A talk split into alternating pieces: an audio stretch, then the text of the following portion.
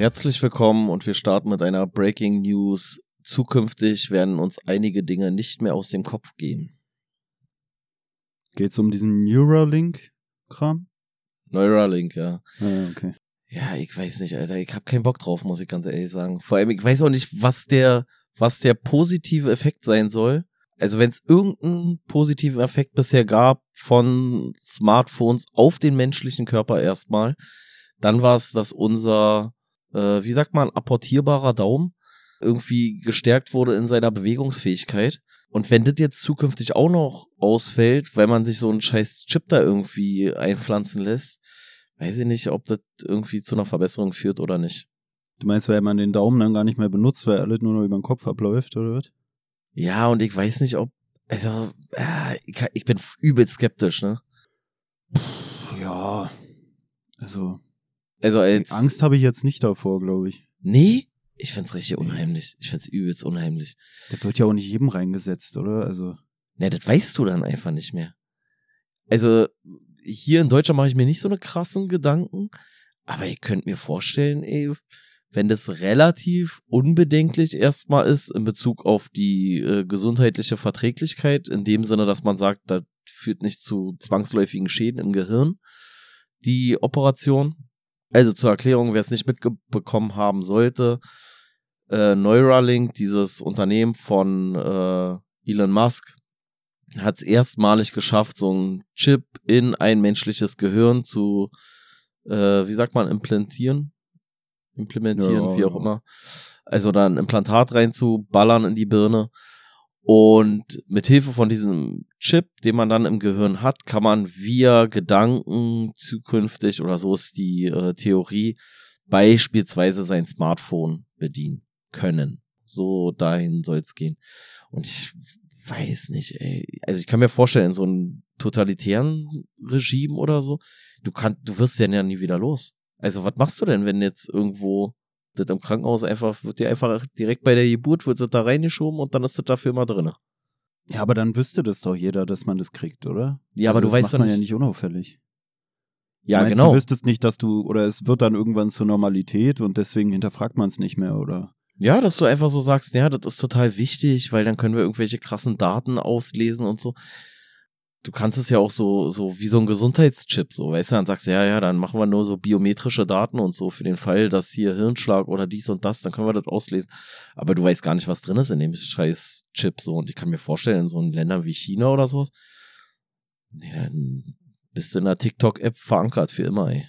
Naja, im Zweifelsfall können die ja mit so einem Ding dann auch ausschalten, dass du in der Lage bist, den Sinn des Chips zu hinterfragen oder so. Ne? Das ist ja eigentlich das also, Problem. Also, also meine, meine Überlegung war halt, wenn du es schaffst mit diesem Chip, also wenn der, das, das sagt ja schon die, die Begrifflichkeit eigentlich, neuronale Verlinkung zwischen Chip und dem menschlichen Gehirn. Und ob das, wenn es in die eine Richtung geht, also dass du mit deinen Gedanken ein Gerät steuern kannst, kann das Gerät dann nicht auch zwangsläufig früher oder später auch deine Gedanken steuern. Das ist meine Überlegung, weißt du? Naja, also wie gesagt, denke ich mir halt, dass es ja auch teuer ist, das jedem einzupflanzen. Deswegen ist das ja sowieso extreme Zukunftsmusik, oder? Also ich glaube, man wird das doch nicht jedem geben. Oder die Frage ist, gibt man es eher den Leuten, die unten in der Nahrungskette stehen oder eher denen, die oben stehen, um halt dann oben das maximale Potenzial rauszuholen, weißt du? Oder für mich ist es auch eher dann so eine Sache, dass man sich denkt, wozu warum nicht einfach gleich nur noch Maschinen nehmen, weißt du? Also irgendwie ist es ja auch komisch, dann den Menschen so äh, am Laufen zu halten, wenn man eigentlich dieses Gefühl hat, so der Mensch selber ist nicht mehr gut genug für das, was der Mensch leisten können sollte oder so. Naja, äh, du sagst, naja, ist ja dann teuer und wer sollte sich das dann leisten und bla bla bla. Ich glaube nicht, dass das teuer ist. Das ist jetzt vielleicht teuer, aber wenn, wenn du jetzt guckst, Handys Anfang der 90er Jahre oder so, da hat so ein scheiß äh, mobiles Telefon, mehr war es ja in dem Sinne nicht. Was hat es dann gekostet? Hat dann so 1000 Mark gekostet, war damals utopisch, so, weißt du, so, das ist jetzt umgerechnet wahrscheinlich so, weiß ich nicht, was, Alter, 3000 Euro oder so, oder 5000 Euro. Hat auch jeder gesagt, ja, brauche ich doch erstens nicht. Zweitens ja viel zu teuer, bei Computern genau das gleiche, bei Autos auch früher genau das gleiche. Und es wird doch günstiger werden, bestimmt, so die Herstellung. Und ich weiß halt nicht, wie gesagt, wenn du damit steuern kannst, ey, äh, zeig mir doch mal hier, also dein Telefon oder dein Fernseher oder was auch immer, zeig mir doch mal hier die neuesten geilen Urlaubsangebote an, kann das dann nicht in die umgekehrte Richtung auch so, dass du noch mehr so ein Konsumopfer wirst, weißt du? Dann ballert der dir einfach so den Algorithmus direkt ins Gehirn. Ich weiß nicht, wie sowas funktioniert. Das ist jetzt so meine laienhafte und äh, apokalyptische ähm, Prognose, sag ich mal. Naja, für mich ist halt die Frage, ob man, also ich denke mir so, muss man nicht, um den Konsum dadurch steigern zu können, auch die Produktivität der Menschen steigern, damit sie halt mehr erwirtschaften können, was sie dann wieder konsumieren können.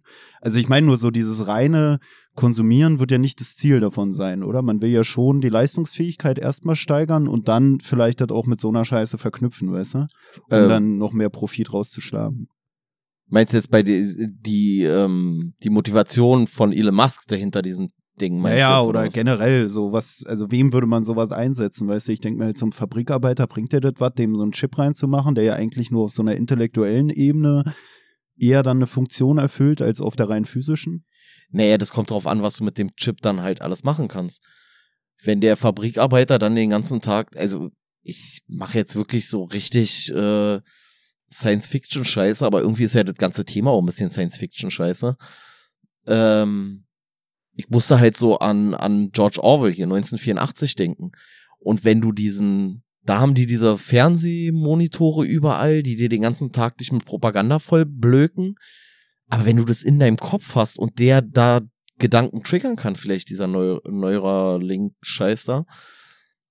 Ich weiß nicht, also vielleicht geht das auch gar nicht, aber ich stell's mir jetzt eigentlich erstmal so vor, dass du das dann auch machen kannst. Und dann kriegst du halt den ganzen Tag runtergebetet. Also in manchen Systemen kann mir vorstellen, dass das Sinn macht. Oder so nach dem Motto, weil du sagst, naja, kannst du das bei jedem machen, willst du das bei jedem machen? Ey, dann machst du es halt nur noch bei irgendwelchen politischen Gefangenen, weißt du? Also keine Ahnung was. Ja, was ich eigentlich wo wir das gerade hatten, so dieses Thema, weil ich ja selber meinte, so dieses, äh, wenn du jemanden hast, der so rein physisch irgendwie aktiv ist, sage ich mal, in der Fabrik und dann vielleicht auch aufgrund dessen, dass er physisch so belastet ist, gar nicht mehr in der Lage ist, sich Großgedanken zu machen oder mit politischen Sachen oder so auseinanderzusetzen, habe ich mir dann selber gedacht, ob es vielleicht doch schon wieder einen Nutzen haben könnte, in dem Sinne, als dass es vielleicht im Gehirn Multitasking ja, funktionieren lässt. Weißt ja, du, dass du halt den ja. Chip, der Chip, der macht dann eigentlich, der ist dann für diese Automatismen, äh, Automatismen irgendwie zuständig, dass du irgendwelche physischen Sachen da machst, so die ganze Zeit irgendeine scheiß Bewegung da am, am Fließband. Ja. Und aber im Kopf kannst du dich vielleicht mit anderen Themen dann parallel noch befassen. So, kannst ja sowieso ein bisschen, aber dass du halt wirklich die Möglichkeit hast, irgendwie Sprachen zu lernen, während du irgendeine andere Scheiße machst, so passiv oder aktiv. Also entweder über den Chip gesteuert das eine oder über den Chip gesteuert das andere. Also eigentlich. Ja. Ja. Ich glaube, dass das ganz viele positive Effekte haben kann. Ich glaube halt nur gleichzeitig auch an die Möglichkeit des Missbrauchs. Also, weil das wäre ja eigentlich dann geil, dass du irgendwas machst und du brauchst nicht irgendein Gerät oder so, sondern du kannst dir, weiß ich nicht was, du kannst dir den Podcast einfach nur über die Gedanken, gehst du rein in deine Spotify-Bibliothek äh, und sagst hier den Podcastweg mehr anhören, nur über die Gedanken. Es geht ja dann turbo schnell alles, bla, mega effizient und so weiter und so fort. Kannst dir irgendwelche, was du hier meintest, Sprachen vielleicht in der Zeit besser äh, erlernen oder sowas. Aber ich denke halt, wenn das alles möglich ist, dann ist es im Zweifel genauso möglich, dass von extern dir deine Gedanken irgendwann diktiert werden, weil, und das fand ich auch richtig spooky irgendwie, dieser, dieser, einer von diesen Chefentwicklern da irgendwie von Elon Musk, der hat so ein Interview gegeben und der hat dann gesagt, oh, und das ist ja dann so geil und dann kannst du dich über diesen Chip auch mit anderen vernetzen. Also wie in so einem, ich sag, so habe ich es mir jetzt laienhaft vorgestellt, wie in so einem Chatroom, weißt du? Also du musst eigentlich gar nicht mehr direkt mit den Leuten in Kontakt treten, du musst nicht irgendwo reingehen, sondern du kannst wie in so einer Bubble so, dann kannst du, weiß ich nicht, so nach dem Motto, ey, hier im Umkreis von 100 Metern, jetzt kann ich von den anderen, die auch gerade ihre Gedanken freigeben wollen, kann ich jetzt auch reinhören. Und ja, ich weiß nicht, ich find's richtig, ich find's ein bisschen unheimlich, muss ich sagen. Ja, ich frage mich auch, wie sowas dann ablaufen würde. Also wenn du in der Lage wärst, dann wirkliches Multitasking wie so ein Computer zu betreiben, ist für mich auch die Frage mit, also was hast du denn dann so im Bewusstsein, weißt du? Also für mich ist so ähnlich wie wenn du irgendwie sowas hast mit einem Klon oder so, dieses Feststellen, welcher Klon jetzt die reale Person ist, wenn du ein perfektes Abbild von dir selber schaffst. Oder halt, wenn du so Multitasking betreibst, was mit diesem komischen Chip in Verbindung steht, die, dieses, dieser zweite Task, der parallel, sage ich mal, ausgeführt wird, dann frage ich mich, landet dann aber beides im Bewusstsein, wenn es so wäre, weißt du? Also was hast du für einen Bewusstseinszugriff auf deine eigenen Gedanken oder auf die durch den Chip produzierten Gedanken? Also das stelle ich mir halt alles irgendwie Ja, die, komisch vor. die, die Unterscheidung, ne? Was ist mein eigener Gedanke und was ist jetzt ein Gedanke, der irgendwie extern dann da kommt oder wo ich irgendwas auf. Also ich find's ganz. Naja, oder krass. wenn der Chip das macht, triggert der dann gleichzeitig Areale im Gehirn, die für mein Bewusstsein zuständig sind, so dass ich das Gefühl habe, das selber gemacht zu haben? Oder Das ist das ich, ja. eigentlich die ganze Zeit ne, der Computer, der irgendwie von selbst die Rechenprozesse durchführt, aber du kannst dich damit gar nicht identifizieren oder so? Also ich frage mich halt, ob du dich wirklich damit im Eins fühlst oder gar nicht in der Lage bist, bewusst das als Teil von dir wahrzunehmen. Und das ist auch so Oder, was, oder andersrum halt. was ich mich auch gefragt habe, weißt du, weil äh, mit dem Implantieren des Chips ist ja die eine Sache, aber die andere Sache ist ja auch, wie dein Körper auf den scheiß Chip reagiert. Also nicht nur wie du psychisch das wahrnimmst, ob du es als Teil deines Bewusstseins wahrnimmst oder als Teil deines Ichs, sondern auch, ob der Körper darauf nicht reagiert, indem er diesen Chip vielleicht abstößt oder so eine komische Zyste bildet oder so ein Quatsch und es dadurch dann auch dazu führen kann, dass du irgendwelche Fehlbildungen im Hirn kriegst, dann auf lange Sicht gesehen, weißt du? Sowas gibt's ja auch bei Brustimplantaten und was weiß ich. Äh, Ja, wobei ich da gar nicht mal so skeptisch bin, weil es gibt ja auch so Hirnschrittmacher, das ist, glaube ich, alles viel größer. Also ich denke eher so, ist es so gut, wenn Gedanken, also und darauf läuft es ja dann hinaus, dass du Gedanken mehr oder weniger oder irgendwelche Hirnwindungen verknüpfst mit einer Maschine. Also so nicht einfach nur, dass da so, ein- so ein Impuls von außen reinkommt, sondern wirklich diese Verlinkung, die dann da stattfindet. Ich weiß nicht, ich find's ganz schaurig, Alter. Also das ist richtig kranker Scheiß. Also ich glaube, du hast damit ganz viele coole Möglichkeiten. Das haben die dann da ja auch beschrieben, so Leute beispielsweise, die äh, komplett an den Rollstuhl gefesselt sind. Also so, ähm, die sich gar nicht mehr bewegen können beispielsweise. Die können halt richtig gut innerhalb ihres Hauses dann agieren in so einem, in so einem Smart Home, wie man dann so schön sagt. So. Also die könnten über ihre Gedanken, weiß ich nicht was, das Licht anmachen, die könnten über ihre Gedanken den Fernseher starten, ohne dass sie irgendjemanden dafür brauchen. Also das birgt natürlich super viele coole Möglichkeiten, aber ich glaube halt auch viel Missbrauch. Weiß ich nicht, aber meine Befürchtung. Ja, aber deswegen frage ich mich auch so, ob dann diese Kombination aus Mensch und Maschine im Endprodukt auch noch nützlicher sein wird als eine reine Supermaschine, weißt du, weil man sich so fragt, was ist denn der Sinn davon überhaupt dem Menschen, dem Menschen das zu implantieren? Der muss doch dann irgendwie noch einen Vorteil gegenüber den Maschinen an sich haben, weil ich finde, eigentlich ist es ja sowas, wo man das Gefühl hat, es ist so eigentlich schon menschenverachtend oder so, von wegen der Mensch ist nicht mehr gut genug, wir müssen den Mensch jetzt aufrüsten, damit er überhaupt noch erhaltenswert ist. Also das ist das, was Ja. ich mich frage, würde es dann nicht mehr Sinn machen, uns selbst aussterben zu lassen? Also Weißt du, oder, oder ist es vielleicht sogar nützlicher, diese Kombination aus Mensch, zu, äh, Mensch und Maschine fortleben zu lassen, im Gegensatz zu einer rein maschinendominierten Welt oder maschinenbevölkerten Welt, die noch ein paar Menschen hat, die so als Elite irgendwie, weiß ich nicht, die Maschinen steuern. Ne, es ist für mich so der nächste, ich sag mal, der nächste evolutionäre Schritt irgendwie, oder vielleicht auch der letzte evolutionäre Schritt oder vorletzte, keine Ahnung. Ähm, weil ich mir dann denke, wenn du das schaffst, dass du nur mit deiner Hirnleistung gewissermaßen irgendwelche Maschinen bewegen kannst, wie du das möchtest, ohne dass du jetzt eine krasse Bedienungsoberfläche hast. Also es wird ja dann wahrscheinlich im Bruchteil von Sekunden gehen. Genauso selbstverständlich wirst du dein Smartphone via Gedanken bewegen können, wie du ohne groß darüber nachzudenken deine Hände bewegen kannst, wenn du die bewegen kannst. Und dann wäre für mich so der nächste Step so, ey, was ist das größte Hemmnis des menschlichen äh, Seins so? Ist der Körper. Also dafür ist es dann auch schon wieder eigentlich geil, weil dann brauchst du eigentlich nur noch dein Gehirn. So, und damit könntest du dann so ein Exoskelett bedienen oder halt einfach so, kannst du dann nicht auch einfach das Gehirn entnehmen in irgendeiner Art und Weise und woanders rein, weißt du, also so dann so wirklich richtig Cyborg-mäßig. Ich habe mir auch eben gedacht, dass das ja vielleicht auch so ein Einfallstor wäre, dann doch den Menschen abzuschaffen in letzter Instanz. Oder was du halt meintest, wenn du dann irgendwie digitalisiert auch die Möglichkeit hast, mit anderen Menschen irgendwo anders zu kommunizieren und wenn diese, dieses komische, äh, dieser Chip auch in der Lage ist, die relevanten Schaltkreise, sage ich mal, im Gehirn miteinander in Verbindung zu setzen, dass du dann irgendwann vielleicht schon gar nicht mal mehr überhaupt das Hirn an sich brauchst. Also ich glaube, bisher ist wahrscheinlich einfach so, dass das Gehirn doch noch zu komplex ist, um das in so einer kleinen Chipform irgendwie rekonstruieren zu können. Wahrscheinlich wäre heutzutage sogar ein künstliches Gehirn in dem Ausmaß, wie ein menschliches Gehirn ist, wahrscheinlich dann noch größer als das menschliche Gehirn selbst, weil es ja doch schon relativ raumeffizient oder so ziemlich viele Verbindungen herstellt und so. Und dann ist es vielleicht wirklich so der erste Schritt zu, ah, wir brauchen das Gehirn gar nicht mehr.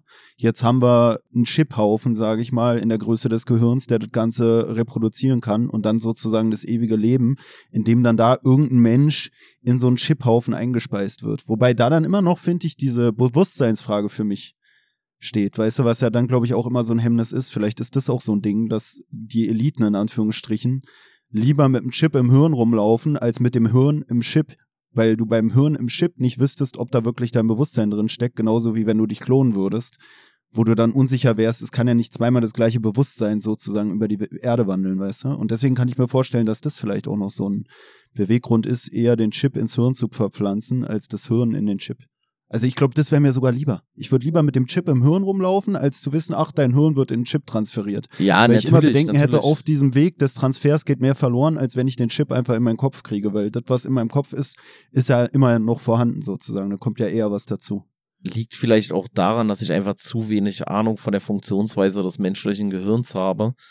Aber ich stelle es mir halt wirklich so vor, dass wenn es in beide Richtungen funktionieren könnte, eventuell, keine Ahnung, wie das dann machbar wäre, dass du halt da wirklich Parallelwelten quasi entstehen lassen kannst über so einen Chip. Also nehmen wir jetzt mal wirklich an, so, weil das geht ja beim Computer geht's ja auch. Weißt du, kannst ja den Computer hacken und dann macht der Computer auf einmal nicht mehr das, was du willst.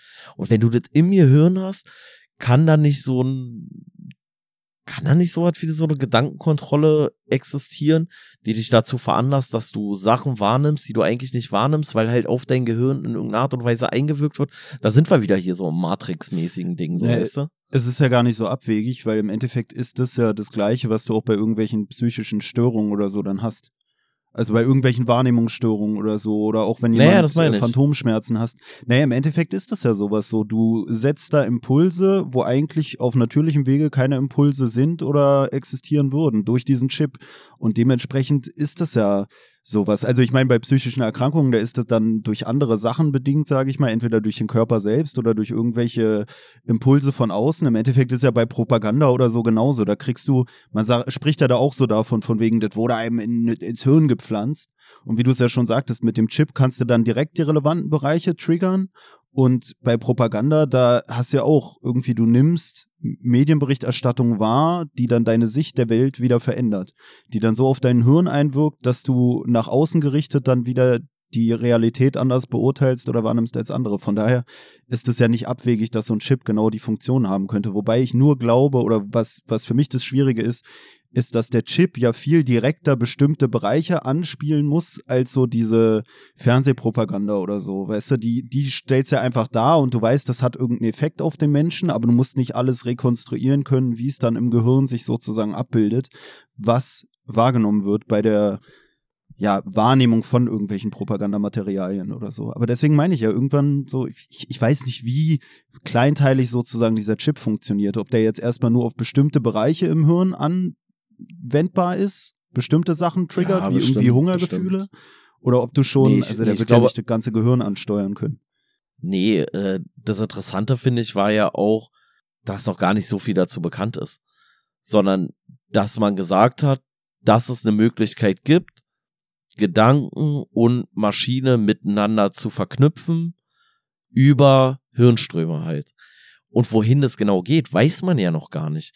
Das ist ja der Punkt. Und Stand jetzt soll es ja auch so sein, dass du aktiv mit deinen Gedanken auf den Chip einwirken kannst, der Chip aber nicht auf deine Gedanken. So ist ja jetzt erstmal die Zukunftsmusik. Aber das ist ja trotzdem der erste Schritt in so eine Richtung, von der ich nicht weiß, ob wenn wir auf diesem Weg uns erstmal befinden, ob da nicht auch andere Sachen möglich sind und ob der Mensch nicht erstmal alles ausprobiert, was möglich ist und im Zweifel halt nicht alle das so machen, aber halt vielleicht einige wenige und man das halt trotzdem missbräuchlich verwenden kann, diese eigentlich krasse Errungenschaft so. Und was ich auch interessant fand, war, dass äh, es ja über die, wie heißen die, FDA war, ähm, Federal Blah Dings Association, Dings hier, diese Medizinbehörde in den USA, Da sind jetzt diese Studien am Menschen zugelassen worden mit diesem Chip halt. Und Neuralink hat sozusagen nur verlautbaren lassen, ja, die Operation ist gut gelaufen, aber was jetzt genau wir hier alle schon rausgefunden haben, das wollen wir erstmal noch gar nicht sagen. Wo ich auch schon denke, Alter, nee, doch, Alter, genau das will ich jetzt erstmal wissen. Was waren jetzt die ersten Erkenntnisse oder sonst was? Die haben nur gesagt, nee, ist erstmal gut gelaufen. Na, ich weiß ja nicht, wie lange jetzt die OP an sich her ist, aber Vielleicht sind die ersten Erkenntnisse, ja, aber die ersten Erkenntnisse sind vielleicht einfach irgendwas, wir können damit äh, den ja, Hirnstrom ja, messen und also irgendwie, die werden ja jetzt nicht direkt dann den zum Supermutanten ausgebildet haben. Nein, nein, ich glaube, es, es geht nur darum, dass es in irgendeiner Art und Weise Impulse vom Gehirn in diesen Chip transferieren werden konnten oder sowas. Wie gesagt, die halten sich ja noch bedeckt. Man weiß auch nicht, wo es hingeht. So ist ja alles hochspekulativ jetzt, so was wir hier äh, erzählen. Aber irgendwie finde ich es halt schon gruselig so. Also so diese, ja, halt so erstmal äußerlich nicht wahrnehmbare Beeinflussung von Maschinen via irgendeinem Chip im Gehirn.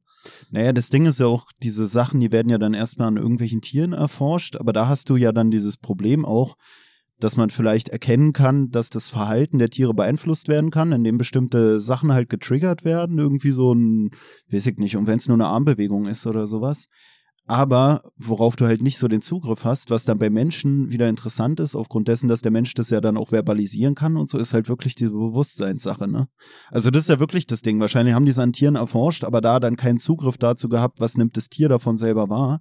Und das sind für mich halt eigentlich die interessanten Sachen. Wie wirkt sich das auf deine bewusste Wahrnehmung aus und auch dieses, kann man diese bewusste Wahrnehmung auch von den Impulsen des Chips die vielleicht wahrnehmbar ist erstmal, kann man das auch wieder durch den Chip aber, unterbinden. Aber äh, ich weiß nicht, ob ich dich jetzt falsch verstehe oder ob du es jetzt quasi falsch sagst. Kann auch sagst. sein, dass ich keine Ahnung habe. Ja. Äh, nee, weil du immer sagst, die Impulse von dem Chip und eigentlich ist ja der Impuls vom Mensch auf den Chip, bin ich jetzt der Meinung. Naja, ich denke, also ja, für mich ist es aber so, dass irgendwann der Chip auf den Menschen auch einwirkt. Also ich weiß nicht genau, wie das jetzt dann ist, aber ich denke mir, also es wäre ja auch irgendwie sinnlos, wenn du nur den Chip mit Informationen befütterst, aber der Chip gar nichts zurückmeldet, dann bringt ja der Chip ja nichts. Naja, doch, weil ich glaube, im Moment geht's nur um die Steuerung über diesen Chip, dass der zum Beispiel mit deinem äh, Handy so, dass verbunden Handy bedient ist. Ja, so ein, so ein Quatsch. Deswegen, ja, gut, ja, du gibst ja. jetzt erstmal, gibst du nur Impulse an den Chip und der überträgt es so nach dem Motto, du sitzt auf dem Sofa und denkst ey, so, dann können wir es machen. Jetzt, jetzt wäre es ja cool, wenn ARD laufen würde und dann sagt der, alle klar, habe ich dir jetzt eingeschaltet und dann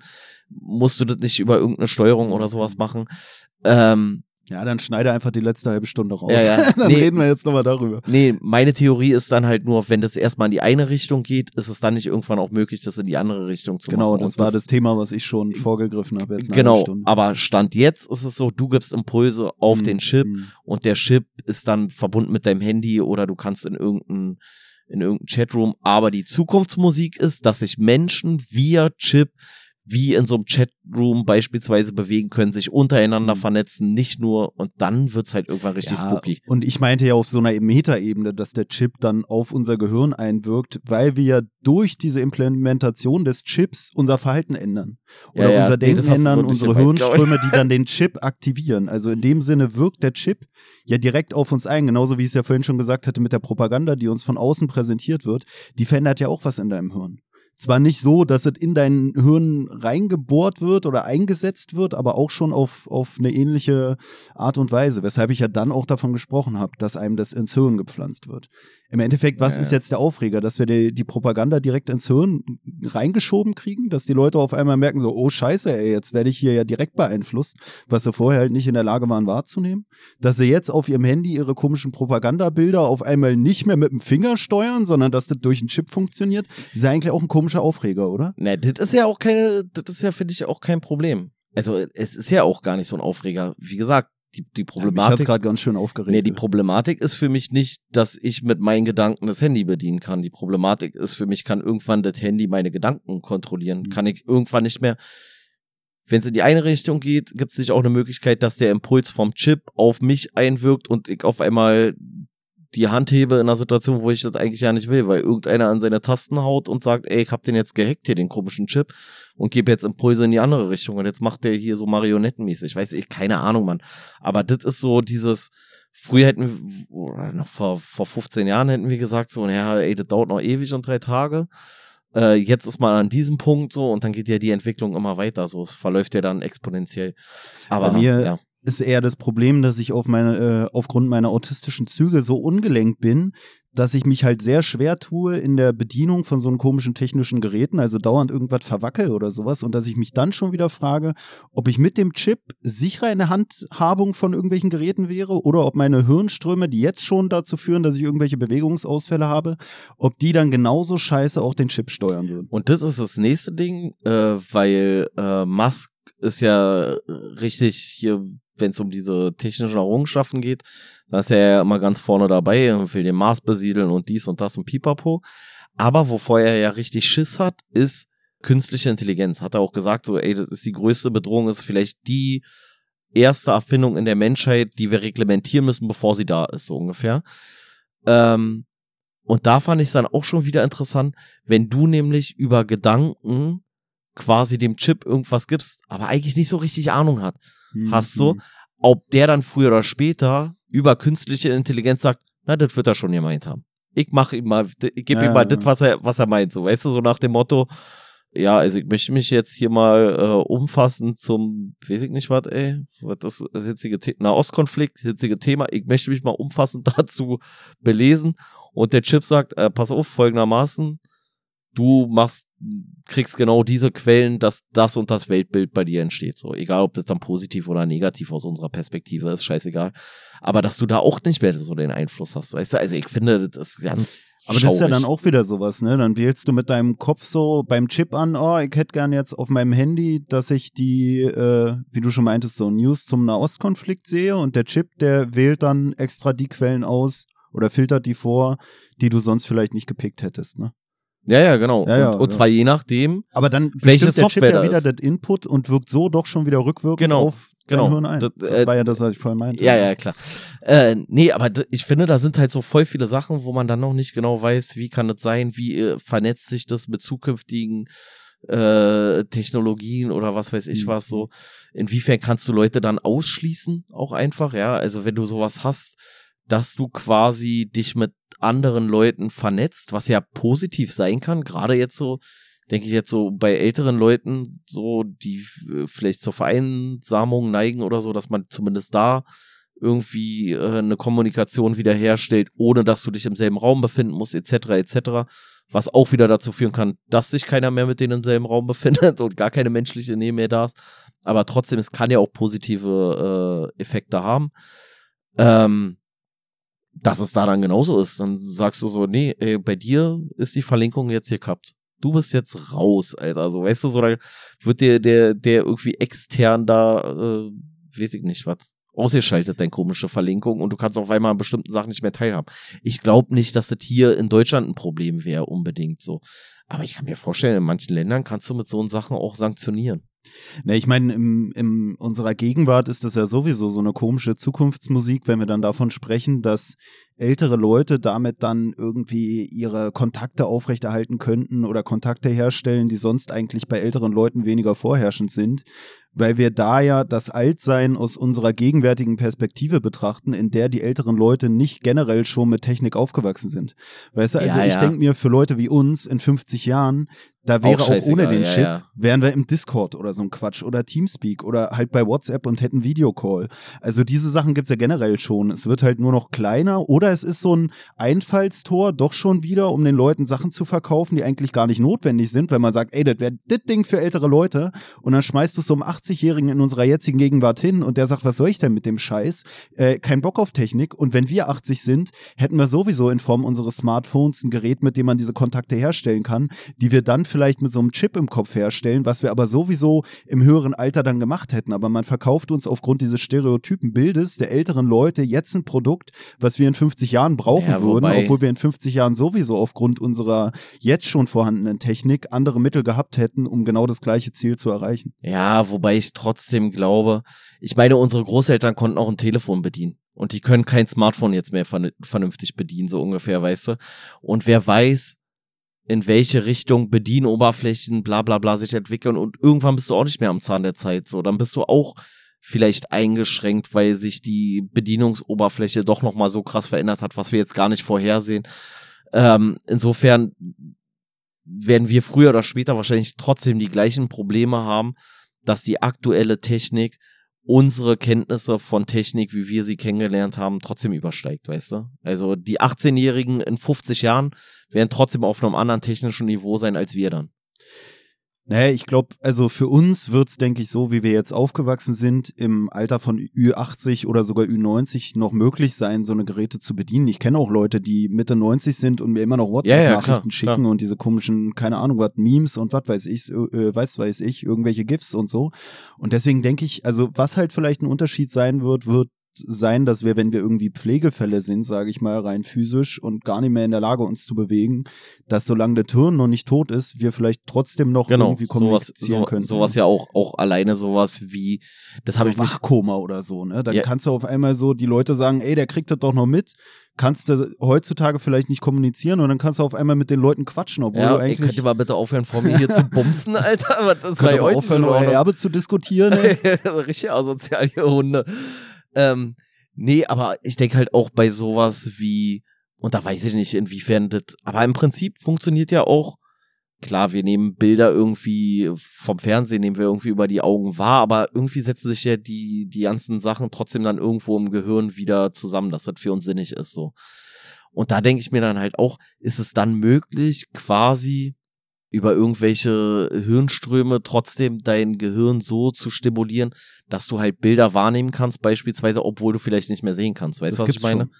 Das gibt's schon. Das was? ist so ähnlich wie mit Phantomschmerzen wenn dir ein Arm amputiert wird, dass du dann noch in der Lage bist, ja, ja. irgendwie äh, Schmerz da zu empfinden, ja, weil die Nerv Nervenstränge irgendwo, weil Schmerz beginnt ja auch im Kopf und so, bla bla. Naja, oder dass, äh, wenn dir ein Arm amputiert wird, dass dann angrenzende Areale in deinem Hirn auf diesem sensomotorischen Kortex diese Bereiche sozusagen übernehmen, die vorher für deinen Arm zuständig waren, was dann deine, dein Empfinden zum Beispiel im Bein oder sowas verstärkt. Das gibt es oft bei beinamputierten Leuten, dass die dann zum Beispiel äh, im Penis eine stärkere äh, Sensorik entwickeln, weil halt das Bein auf dieser sensomotorischen Karte in deinem Hirn äh, in der Nähe vom Penis gelagert ist und deswegen dann dein Penis, sage ich mal, ja, eine stärkere Funktionsfähigkeit entwickelt oder so. Oder es gibt ja auch Leute, die haben irgendwie äh, im Hirn so einen Defekt, sage ich mal, der sie empfinden lässt, als hätten sie ein Bein weniger.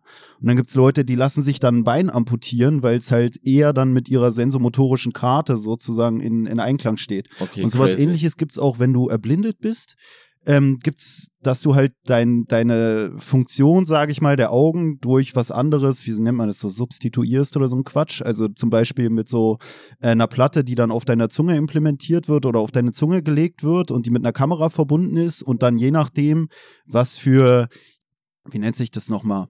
Äh, Kontraste sozusagen wahrgenommen werden von der Kamera, werden dann auf deiner Zunge so Druckimpulse gesetzt, die dazu führen, dass dann in deinem Hirn an der ähnlichen Stelle, wo auch normalerweise Bilder erzeugt werden würden, durch diesen Druckimpuls Bilder entstehen, die dich dann sehen lassen. lassen. Und das gibt auch mit dem Gleichgewicht Aber ist es dann ähm, kompatibel sozusagen? Also ist das Bild, wird das Bild dann durch den Erblindeten auch wirklich korrekt wiedergegeben oder ist es dann so schemenhaft, sage ich jetzt mal, so nach dem Motto so, oh ja, es ist jetzt da in dem, in dem, ist ein Raum und der Raum ist dunkel, oder ist es dann so, ja, der Raum ist äh, dunkel, weil die Tapete ist Raufaser und braun gestrichen?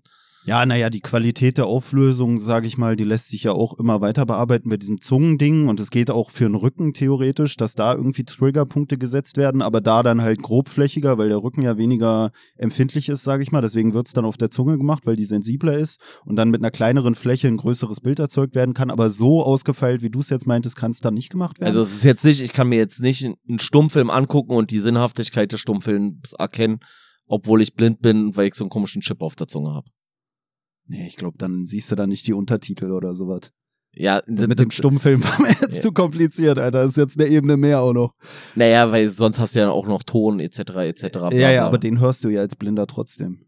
Ja, ja, genau. Ja. Aber deswegen war jetzt für mich die Überlegung, sieht er wirklich die Bilder oder komplettiert, kompl komplettiert so rum, äh, oder komplettiert er dann durch andere Sinneswahrnehmung plus diesen Effekt von der Zunge. Ne, Sozusagen. es spielt ja sowieso alles zusammen. Ich finde es dann auch ganz interessant, weil diese Kontraste wahrscheinlich aufgrund von irgendwelchen Vorerfahrungen, die du auch schon mit deinen Händen oder sowas beim Ertasten gemacht hast, dann werden diese, weiß ich nicht, so wie in so einem Raster angesetzten Pünktchen, die dann da getriggert werden, wahrscheinlich doch zu so einem runden Bild am Ende in deinem Kopf, obwohl diese Pixel selber vielleicht nichts Rundes darstellen, weißt du, weil dein Hirn das dann schon wieder abrundet, natürlicher formt, als es auf deiner Zunge dargestellt wird. Ja, aber kann, könnte der anhand von dieser Scheißkamera als Blinder erkennen, alles klar, das ist Edward Munk, der Schrei, und das andere ist äh, Mona Lisa so. Um die einzigen beiden Bilder zu nennen, die Ich glaub- Ketten nennen Ich glaub kann. So schon, weil ungefähr. ist bei Munk nicht oben dann auch noch so ein komischer Mond oder so oder so? ja, Ja, ich glaube, das ist der Kontrast, der es am Ende äh, der, das ausschlaggebend würde, das beeinflusst. würde er gerade noch so hinkriegen, ja. Na, die Mona Lisa ist ja so rein zentriert. Aber Ja. was es ja auch gibt und wo auch mal bei Galileo oder sowas zu sehen war, so ein komischer Typ mit so einer hässlichen Antenne, wie so ein Leuchtfisch oder so über dem Ja, ja. Ähm, wo auch so eine Kamera drin ist, die dann im Hirn eigentlich nur noch die Bereiche fürs Sehen irgendwie triggert und der sollte sogar eine relativ gute Auflösung damals gehabt haben Okay, mit seinem genau. Ding. Aber das ist ja sowieso das Ding, dass bei Blinden ja meistens irgendwas so am Sehnerv oder am Auge dann irgendwie kaputt ist, sage ich mal, und gar nicht mal unbedingt im Hirn. Und Nee, nee, deswegen kannst meistens du halt, äh, ja. besonders wenn du es früh ansetzt, diese Behandlungsmethoden oder wie man es nennen soll, kannst du halt be besonders, wenn es früh stattfindet, dann diese Bereiche auch triggern oder so ähnlich auch, wenn die dann mit den Händen irgendwas abtasten. Was ich auch mal Ja. gesehen habe im Zuge meines Studiums, war so ein kleines dreijähriges Mädchen, ich glaube sogar hier in Berlin, welches sich so mit so einer Art Klicklauten oder so dann orientiert hat oder mit so Ja, einem ja, das habe ich auch mal gesehen, so, so wie so eine Fledermaus vom Ding her. Ja, so, oder? Ne, richtig krank. Und die hat dann auch so Poller wahrgenommen. Die ist Ja, mit ja, ist ihrem krass. Ich auch Tretrad oder wie es heißt, mit ihrem Laufrad so über die Straße und dann und dann hat sie gewusst, oh, hier ist ein Anhand Poller, von da gehe ich lieber nicht lang und und und. Ja. Erinnert mich so ein bisschen an, ich weiß nicht, ob du es kennst, so, ich glaube, ich- also ich glaube, ich war ein bisschen Comic-affiner in meiner Jugend. Äh, hier so Daredevil mäßig, so der dann auch anhand von den Geräuschen so Ja. seine komplette Umgebung wahrnimmt und alles sieht und so, richtig krass. Ja, ist auf jeden Fall spannend, finde ich, was da in Zukunft alles möglich sein wird. Und es wird bestimmt ganz viele Bereiche geben, in denen es eine super Anwendung ist, eine super Möglichkeit für bestimmte Leute, die in irgendeiner Art und Weise eingeschränkt sind. Bei manchen ist das Gute, dass sie dann ihr Handy nicht mal mehr in die Hand nehmen müssen, so, und die letzte Bewegung in ihrem Leben damit auch noch sich davon schleicht gewissermaßen und man sich komplett der Verfettung hingeben kann. Das Und dann auch ist ja super. wieder praktisch, dass wenn du wie in so einem Koma bist, dass es dann auch noch funktioniert. Ja, genau, so weißt du. Also du kannst dann den anderen sagen, ey, weil ich nicht mehr rausgegangen bin, bin ich jetzt total verfettet, kann mich nicht mehr bewegen, Ja. aber ich kann immer nur Hallo sagen, Äh, ja. Freunde. Ja, interessant auf jeden Fall. Und für mich dann auch interessant in Bezug auf so eine, äh, auf diese Gaming-Geschichten so, weißt du? Also hier so dieses, äh, was doch auch mal so als kurzzeitigen Hype gab, diese hier Second Life und so, wo du so eine Mhm. Computersimulation und wenn du das dann auch noch über deine Gedanken, ey, es, also ich kann mir vorstellen, dass dann noch mehr Realität und ähm, Fiktion und äh, Visualität durch Games oder was weiß ich was, das noch mehr verschwimmt und so komplett Ja, eskaliert. das habe ich mich vorhin schon gefragt, auch bei diesem, was du meintest mit den älteren Leuten. Ne? Theoretisch kann der ja auch einfach vorgegaukelt werden, dass du dann voll die geilen Kontakte hast. Eigentlich wie so ein Enkeltrick, ja, ja. nur dann digitalisiert, weißt du, dass dann immer gesagt Ja, wird, hallo Oma, schön dich zu Ja. sehen und eigentlich ist das gar kein Enkel von dir. Und so ähnlich dann auch bei diesem Second Life Ding, weil das ja dann eigentlich schon wieder lustig ist, wenn du dann Leute hast, die völlig verfettet sind und sich gar nicht mehr bewegen können, aber die wollen ja trotzdem dann für einen Menschen visuell ansprechbare Gesprächspartner oder ansprechende Genau. Gesprächspartner in ihren Konversationen haben und dann liegen alle nur noch völlig verfettet, unbeweglich irgendwie auf der Couch, haben aber in ihrem Es Second halt- Life das, was sie in ihrem First Life eigentlich verschmäht haben. Also im Prinzip ist das, wovor ich Angst habe, wirklich, dass sowas wie Matrix vom Prinzip her Wirklichkeit wird. Dass du nämlich deinen verfetteten Körper einfach in so einen Tank reinlegst, da wirst du dann versorgt und dann äh, kannst du in der Parallelwelt kannst du trotzdem geil aussehen und schnell rennen und hochspringen und keine Ahnung was machen und bist ein geiler Typ so und dann gehst du nur noch über diese Bewusstseinsebene. Übrigens habe ich inzwischen Faktenchecks betrieben ohne Ende. Ich finde es aber noch auf einer anderen Ebene interessant und zwar, dass ich mich dann frage, ob der Mensch sich dann weniger, ich sag mal, von seiner Natur entfremdet fühlt, als er es jetzt tut. Weil Weil du die diese- Natur anpasst, so wie du sie gerne hättest? Ja, ja, naja, weil du dir ja dann die perfekte Illusion eigentlich holst auf dieser eigentlich unnatürlichen, auf diese unnatürliche Art, weißt du, wo wir jetzt immer so dieses haben, dass irgendwie alles so eigenartig wird und alles so unnatürlich wirkt, vielleicht auch diese Form des Kontakts, wie wir ihn jetzt heutzutage herstellen und und und, man trifft kaum noch Menschen, dass das dann aber vielleicht irgendwann auch visuell so perfekt wiedergegeben wird, dass du dann als Mensch eigentlich wieder nicht krank wirst auf so einer psychischen Ebene, Genau. weil dir halt das perfekte Beisammensein vorgespielt wird. Das Einzige, was dich ja dann hindern kann, sind tatsächlich Hirnerkrankungen sozusagen. Weil das, alles andere ist ja dann quasi egal. Weil du liegst da nur in deinem Tank so, bist da abgeschottet von jeglichen Keimen oder sonst irgendwas. Du liegst einfach da, du wirst eigentlich nicht so richtig krank. Aber vielleicht wirst du auch gerade dadurch krank. Keine Naja, Ahnung. und eigentlich muss ja der Körper auch fit gehalten werden, weil der Körper ja auch wieder mit der Psyche interagiert und mit deinem Gehirn und so, weißt du? Also eigentlich ist das ja eigentlich auch schon wieder komisch, dass in unserer Vorstellung der Mensch dann fett in so einem scheiß Tank dahin wabert, Ja, der der ja, dann auch wieder auf die der wird gar nicht- Körpermaße angepasst sein Ja. muss, der Tank. Naja, nee, der wird auch gar nicht mehr fett sein. Ja, ja. Weil der wird ja sich alles nur noch über die Ja, nur Simulation, digital, genau, nur noch über die Simulation holen. Du wirst wahrscheinlich tendenziell eher unterernährt sein oder gerade so ausreichend ernährt, weil ja wichtig ist ja nur noch deine Hirnfunktion, was ja auch schon wieder interessant ist, weil es ja unsere Welt komplett auf, auf den Kopf stellen würde, weil alle Oberflächlichkeiten auf einmal gar nicht mehr funktionieren.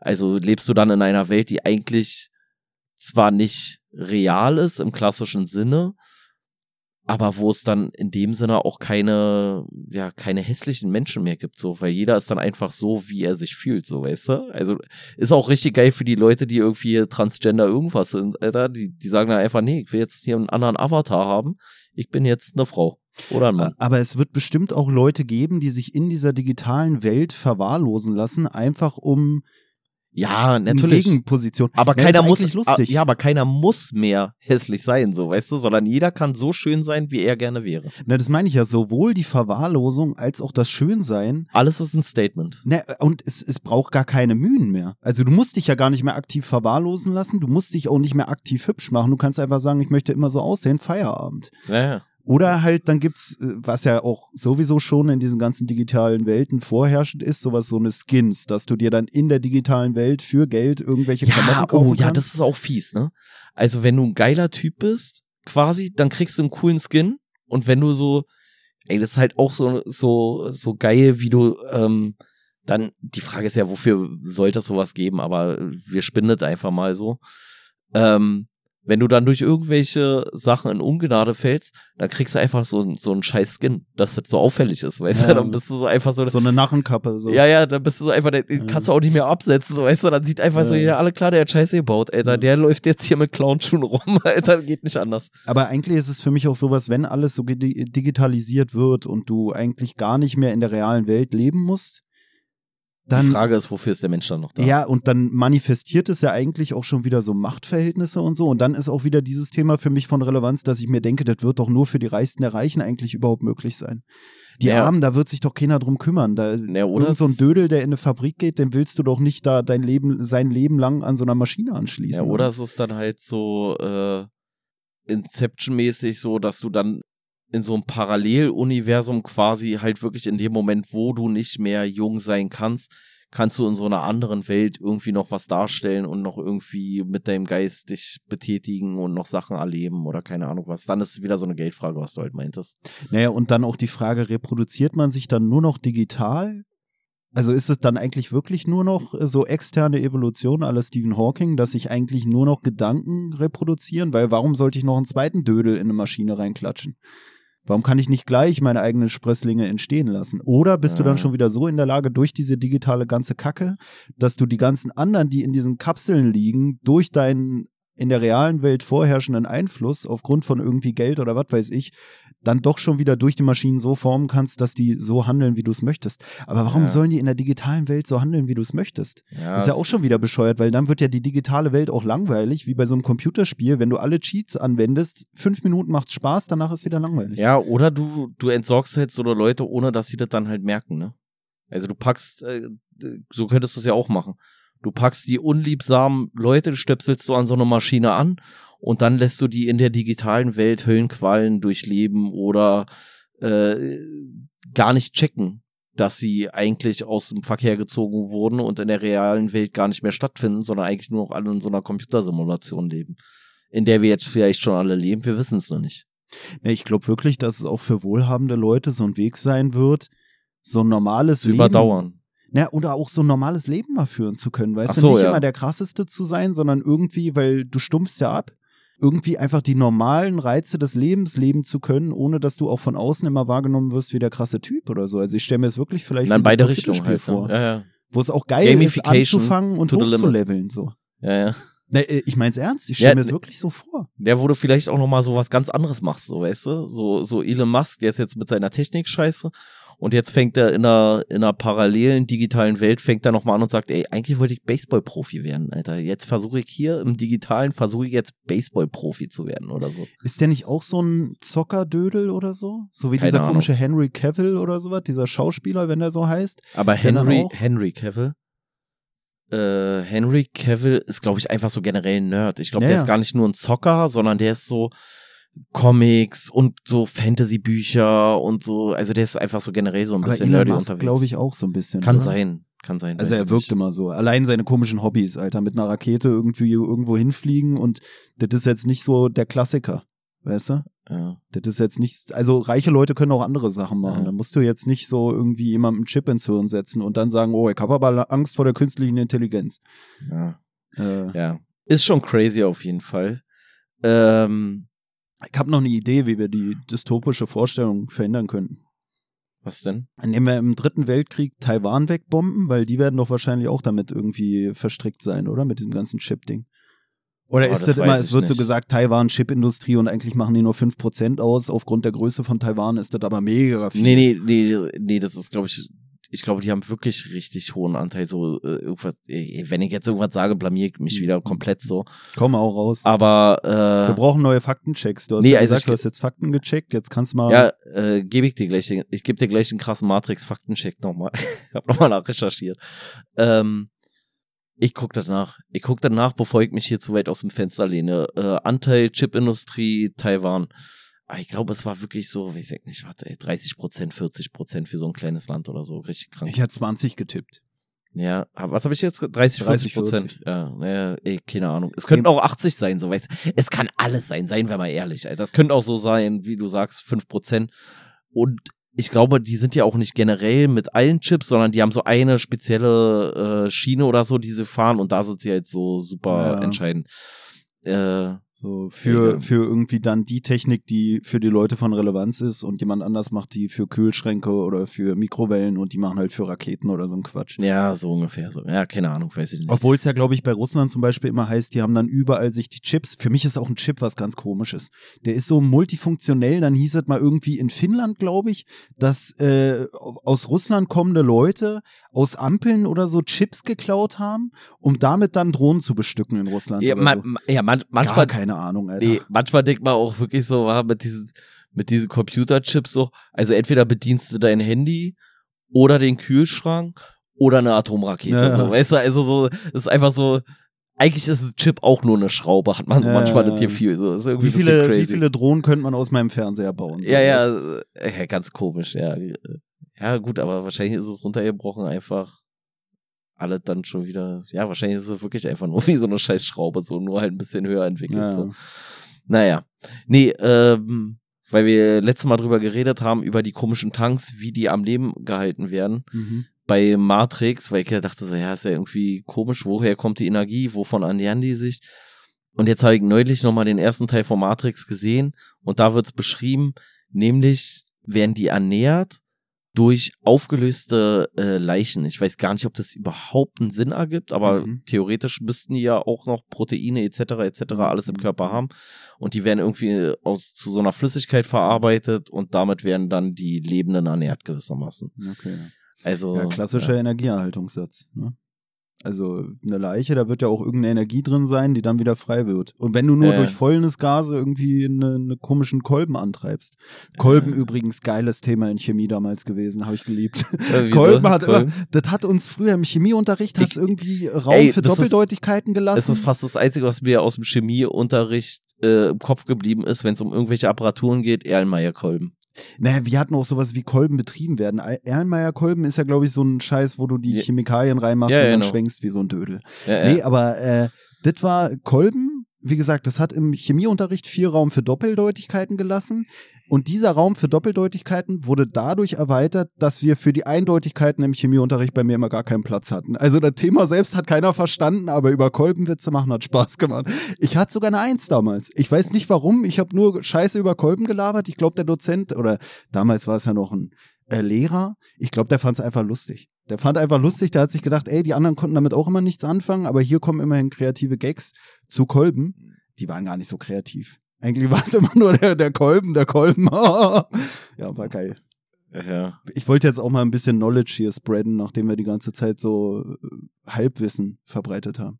Ich fand's auch ja nicht so witzig, muss ich sagen. Ich weiß auch ja nicht, ob Kolben bei uns so ein krasser Joke war damals, aber ich habe Hattest du neulich. Physik? Hey, Eins konnte man noch abwählen, oder? Physik, Chemie oder Bio oder so. Ja, aber am Anfang hatten wir ja alles. Ja, aber Kolben war ja für Fortgeschrittene. Hey, Kolben war das erste, was wir gelernt haben. Oder was meinst du? Erlenmeyer Kolben, ja. Ja, Nee, ich genau. meine so richtig so, wie Autos betrieben werden oder so, Ach so, glaube ich. nee, ich habe keine Ahnung mehr. Ey. Ich Ja. hab, ich hab Chemie richtig abgekomert, ey. Naja, Aber ich hatte, glaube ich, bis zu, ja, weiß ich ein nicht Grund mehr, den. Chip zu implementieren. Ne? Ja, dann könnte ich mich dem nicht mehr entziehen, Alter. Dann würde der Lehrer einfach sagen, alle klar, jetzt beschäftige dich mit Kolben. Wahrscheinlich würde der Chip auch nur die Kolben-Gags triggern, anstatt Ja, sein. Scheiße, Alter. Ähm, übrigens auch eine Schwierigkeit war, ey, Ge Gedanken abdriften ist ja dann noch schlimmer mit so einem scheiß Chip, ey. Da bist du ja so richtig so, ah, ey, wie war denn das nochmal bei Matrix? Bob, Alter, Matrix-Film in deinem Kopf spielt sich ab, keine Ahnung. Achso, du meinst so wie bei TikTok, dass es dann Ja, ja, alles noch schneller wird. Ja, und ja, na klar, na klar, na klar. Boah. Oh, ey, wie war denn das nochmal in dem und dem Video? Ja, möchten Sie sich das Video ansehen? Ja, eigentlich würde ich schon mal gerne reingucken. Ja, such mir mal die Stelle, wo das und das ist, weißt du, äh, Aber das findet ja dann im Bruchteil von Sekunden statt, aber. Dann wiederum vielleicht auch gut therapeutisch einsetzen, indem du es so machst, wie bei diesen komischen, es gibt auch so eine Zigarettenschachteln, wo du fünf Minuten vor dem Rauchen der Zigarette einen Trigger setzen musst, also so einen Knopf drücken musst, dann musst du fünf Minuten warten, dann wird dir die Zigarette freigegeben, dann kannst du die rauchen. Und so ähnlich Okay. könnte man es vielleicht auch bei diesem Chip machen, dass du nur alle fünf Minuten so einen äh, Suchbefehl irgendwie geben kannst und dann dir das ein bisschen abgewohnt, äh, abgewöhnt wird, diese Unfähigkeit zum Belohnungsaufschub. Weißt du, bei diesem Ja. Zigarettending, da funktioniert's halt so, dass dieses Drücken auf den Knopf und das fünf Minuten warten nicht so sehr abfuckt, dass du irgendwann dann gar keinen Bock mehr aufs Rauchen hast. Wobei für mich immer das Problem ist, dass ich mir denke, ich würde mir diese Schachtel kaufen, die Zigarettenschachtel da einspannen, einmal den Knopf drücken und nach den fünf Minuten so frustriert sein, dass ich mir einfach eine neue Schachtel kaufe und dieses Gerät wegschmeiße. Und so ähnlich kann ich es mir dann auch bei so einem Chip vorstellen, so. Ja, oder dass ich im Zweifel, wenn ich weiß, ich will jetzt erstmal noch gar nicht rauchen, dass ich schon mal raufdrücke auf den Knopf Ja, ja. und mir die dann so, einfach so, vorbunkern. so, so, ja genau, so, so richtig cool so wieder hinters Ohr klemme, Ja, so, weißt du. Irgendwann so holst du dir dann so eine Elfenohren-Attrappen und dann, damit du dann 20 Zigaretten auf einmal stapeln kannst, weil du die ganze Zeit während deiner 8-Stunden-Schicht da bis zur halbstündigen Pause die ganze Zeit nur den Knopf gedrückt hast. Am besten vier so eine Geräte gleichzeitig bedienen. Ich, weißt du? ja, ja, ja, oder so. Äh, ich finde es übrigens auch richtig unästhetisch. Zigarette hinterm Ohr finde ich richtig unästhetisch. Und weil man es ja immer mal wieder so sieht, so Bleistift, so weißt du, so bei so Handwerkern, so Bleistift hinters Ohr. Mhm. Ey, der, haben die keine Tasche? Warum hinters Ohr? Ey, das ist doch, weiß ich nicht, finde ich irgendwie nicht so durchdachtes Konzept. Ja, ich, also, hast du dir jemals einen Stift du, so ein Ohr Handwerker geklemmt? groß nach, was er macht? Sind das nicht so eine stumpfe? Aber es muss, es, Mann, voll arrogant, Alter. Das ist richtig asozial. Wir haben doch vorhin drüber Ja, geredet. hallo, ich, bin von, ich bin von der Uni, ich bin der Allergeilste so. Ja, wem würde man einen Chip implementieren da oder implantieren? Na, meinst du, meinst du, das, also so unpraktisch ist es auch nicht, weil der Handwerker, der hat ja da, wo du deinen Stift aufbewahren würdest, seine ganzen Schraubendreher und Schraubenzieher und Imbusschlüssel und Sechskant äh, und ja, ich weiß nur, dass bei mir, wenn ich mir so einen Stift hinters Ohr klemmen würde, dass der ständig irgendwie runterfallen würde. So. na, Also deswegen. Aber egal, die sollen sich den hinklemmen, wo sie wollen, ist alles Mhm. gut. Aber trotzdem, ey, du hast echt ein sehr, sehr ekelhaftes Bild von Handwerkern gerade ge öffentlich preisgegeben hier, finde ich. nee. Ähm, ja, na, meinst du, so ein Handwerker, der macht sich so eine Gedanken, äh, ist der nicht doof? So klang's jetzt gerade. Ja, du mal. hast gesagt, dass du es sinnlos findest und ich habe das humoristisch Bestätigt. aufgegriffen. Ja, ich finde es okay. ja gar nicht so sinnlos. Ich finde es ja völlig genial eigentlich, weil wie gesagt, die anderen Werkzeuge, die sind ja schon da, wo die Handwerkswerkzeuge auch hingehören. Und so ein Bleistift, der hat ja auch eine andere Stabilität als ein Schraubendreher. Und wenn du dann den Bleistift zum Schraubendreher in die gleiche Tasche machst, dann wird der Bleistift durch den Schraubendreher geschädigt. Und gerade jemand, der sich im Handwerk mit Werkstoffen beschäftigt hat, der wird ja auch wissen, dass so eine Bleistiftmine leicht bricht. Abgesehen davon kennst du auch, wenn du so auf dem Bleistift hinten rumgekaut hast früher, wie schnell da dann Dellen drin waren. Und deswegen denke ich so, wenn der einfach zwischen Ohr, was ja so ein Knorpel ist eigentlich, und deiner Kopfhaut liegt, dann wird er halt weniger geschädigt. Und deswegen, gerade als ein Handwerker, der oft zum Bleistift greifen muss, abgesehen davon, dass der dann immer perfekt da liegt, wo er liegen soll, und zwar da, wo die Ideen entstehen, die du zu Papier bringen willst, ist der Bleistift halt auch einfach vor Druckschäden oder sowas geschützt. Weißt also du, ich kann da nur sprechen. Mein du, Vater ist Handwerker. Ich bin letztens mit meinem Vater zu unserer Oma gefahren, um da was an den Lampen zu machen. Und mein Vater hat die Spitze des Schraubendrehers mit Tape oder mit einem Pflaster abgeklebt, damit die uns nicht auf dem Weg zu meiner Oma verletzen kann. Und das war völlig sinnvoll.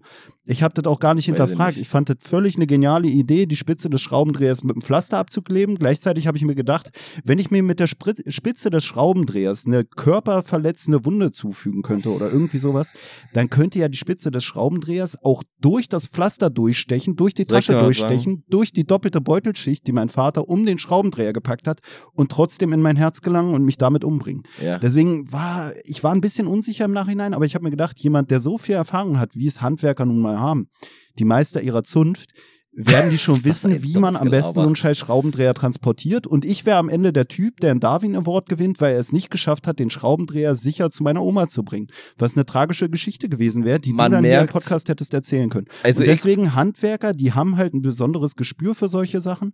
Und deswegen würde ich eigentlich immer auf die Expertenmeinung vertrauen, wenn es darum geht, wo man am besten einen Bleistift lagert.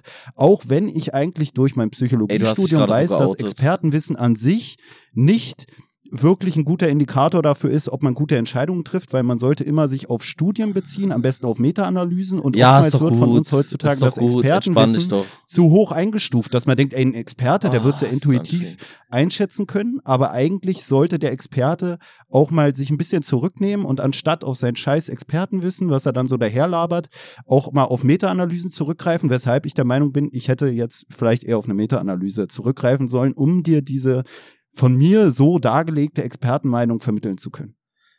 Ja. Gut, dass du das nochmal so ausführlich ausgeführt hast. Naja, wenn du Ich mir hier bin- Vorwürfe machst, ich Nee, muss mich ja auch ich- mal rechtfertigen.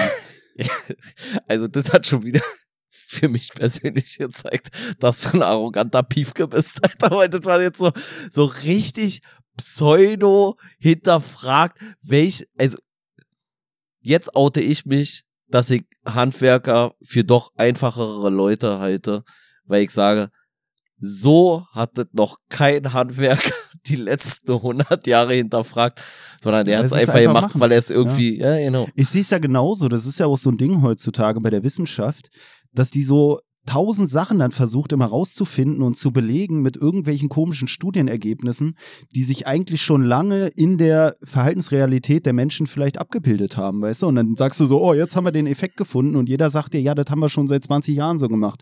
Danke, dass du es jetzt nochmal nachgemessen hast, nach 20 Jahren Studien und äh, oder Studium und irgendwie 40.000 Euro Forschungsgeld, was ja noch wenig ist. So, gratuliere, ey. Jetzt hast du den Effekt gefunden. Deswegen finde ich auch Forschung an sich oft nicht so geil, muss ich ehrlich sagen. Ja, vor allem manchmal ist auch die Frage, ne, was ändert jetzt das Ergebnis dieser, weiß ich nicht, von irgendeiner Studie oder Ja, irgendeiner wissenschaftlichen Arbeit, sondern die erklären, warum etwas so ist. Und am Ende des Tages ist den Leuten eigentlich scheißegal, warum etwas so ist, sondern die sagen, das ist so, weil das sinnvoll ist. Ne, das ist ja so oft so, auch jetzt bei diesem Thema wäre es dann so, wer vermittelt jetzt den Handwerkern, dass sie den Bleistift nicht mehr hinters Ohr klemmen müssen, weil es doch vielleicht weniger effektiv ist, als sie es sich immer eingebildet haben. Muss ja auch wieder jemanden haben, der die Sprache der Handwerker spricht und den dann vermittelt, dass sie den Stift lieber woanders lagern sollten. Und deswegen ist es ja sowieso diese ganze Forschungskacke. Du findest dann irgendwelche minimalen Effekte, die schon in der Forschung keinen interessieren. Aber diese Effekte, damit die effektiv am Ende auch wirken, musst du die dann ja schon wieder irgendwie in den Alltag transportieren. Und da kommen dir dann auch die Leute von wegen, ey, dass du hier jetzt fünf Minuten Vortrag hältst darüber, wie wir am besten den Stift platzieren, kostet uns schon wieder mehr Zeit, als wenn wir den Stift einfach weiterhin da platzieren, weil diese Zeitersparnis, die wir dadurch kriegen oder diese Effizienzersparnis, dadurch den Stift dann doch woanders hinzustecken, die lohnt sich am Ende auch nicht, wenn es jetzt um den Alltag eines Handwerkers geht.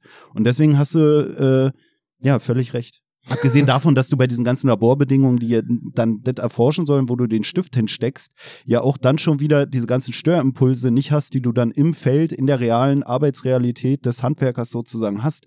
Da sind ja die, die Gegebenheiten ganz anders. Und das ist halt auch wieder so ein Ding. Ich könnte mir vorstellen, wenn ich damit mit dieser Idee zu meinem Arbeits- und Organisationspsychologie-Dozenten gegangen wäre, oh, wo, wo packt man den Stift am besten hin? Der hätte wahrscheinlich gesagt, oh, geile Idee, schreib mir ein Exposé und dann machen wir in drei Wochen mit 20 Probanden die Studie und dann hätte er mir danach gesagt, 20 Probanden sind viel zu wenig für so einen kleinen Effekt. Gleichzeitig interessiert ihn aber auch nur so ein kleiner Scheißeffekt, weil die großen Effekte der Menschheit schon alle erforscht worden sind. Okay. So. Jetzt habe ich auch nochmal schlecht über, über äh, die Forschung geredet. Äh, ja. Themawechsel. Okay. Quidditch. Quidditch. so Was hast du da gefact-checkt? Ja, Gibt's da geile Besen? äh, nee, es gibt gar keine Besen tatsächlich. Aber ein Stock. ja, ein Stock. Ja, also. Die reiten auf dem Stock und das Ja, ist tatsächlich ein Stück weit so, wie du gesagt hast. Es fungiert in erster Linie als Handicap. naja. Ich habe rausgefunden, wie das mit diesem Schnatz, also Schnatz ist so in diesem komischen Quidditch hier, Harry Potter Scheiß, diese komische goldene Kugel, die mit Flügeln eigenständig durch die Gegend fliegt und wenn die einer fängt, ist das Spiel vorbei. So, ganz grob. Und weißt du, was der Schnatz ist? Ähm, ein Tuch. Ja, ein so, Typ rennt mit einem Tuch an der Hose rum. ja, so ähnlich. Äh, Richtig dumm mit einer Socke.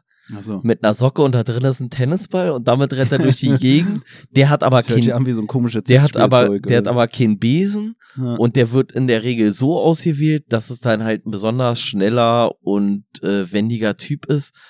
Und dann kriegst du halt so und so viele Punkte da, wenn du den dann jagst. Aber das Spiel richtig albern. Aber ich habe geguckt, selbst hier in Berlin, es gibt mehrere Vereine, richtige Vereine. Also äh, zum Beispiel hier in Berlin gibt's einen Sportverein äh, SCC, also Sportclub Charlottenburg, der hier auf äh, Landesebene zumindest recht erfolgreich ist. Ich glaube, die sind sogar bundesweit gar nicht so schlecht. Und die bieten das auch an. Quidditch. Alter, richtig dumm. Und weißt du, wo, was dieses Jahr für ein krasses Ereignis stattfindet? Na, ich würde erstmal sagen, für mich ist schon die Frage, wie schnell und wendig ist ein Typ, der beim Feldquidditch im realen Leben sich freiwillig zum Schnatz meldet. So, weißt du, also, da ist ja schon eine Vorselektion, die stattgefunden hat, dass der Typ überhaupt bei diesem Sport gelandet Ja, aber ist. die hat bei allen schon stattgefunden, die sich sagen, ich, ich nehme mir mal einen Stock Aber und die ist klemm ja den zwischen die Beine, ey. Ja, weniger physisch bedingt, sage ich mal, diese Vorselektion. Da sind Übrigens- ja wahrscheinlich andere Faktoren ausschlaggebend. Ja, übrigens habe ich dann auch gedacht, weil darüber haben wir ja auch gesprochen, aber erstmal ganz kurz Quidditch zu Ende. Dieses Jahr findet die Quidditch-Weltmeisterschaft statt Mhm. und die findet in Deutschland statt. Das wird das zweite Sommermärchen nach der Europameisterschaft im Fußball wahrscheinlich. Also vorausgesetzt, es wird ein Sommermärchen hier im Fußball. Das ist ja im Moment fraglich. Ähm, Das wäre aber geil, wenn es abseits des Sportplatzes ähnlich blutig zugehen würde, wie hier bei äh, Harry Potter auch dieses Trimagische Turnier oder so, weißt du. Also es ist ja jetzt auch, letztes Jahr war das, glaube ich, bei ähm, den Paralympics sind ja auch Athleten verschwunden, so, weißt du.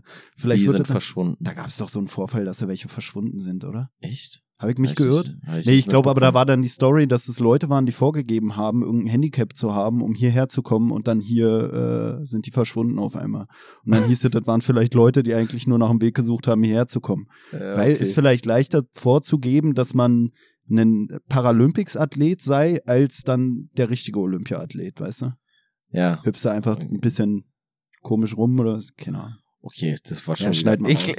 Nee, ich meine, aber ist ja, wirklich so. Du kannst ja dann einfach so tun, so, oh, oh, oh. Ja, da musst du halt nicht aussehen wie der überkrasse Mega-Athlet. Ich weiß schon, was du meinst. So. Ja.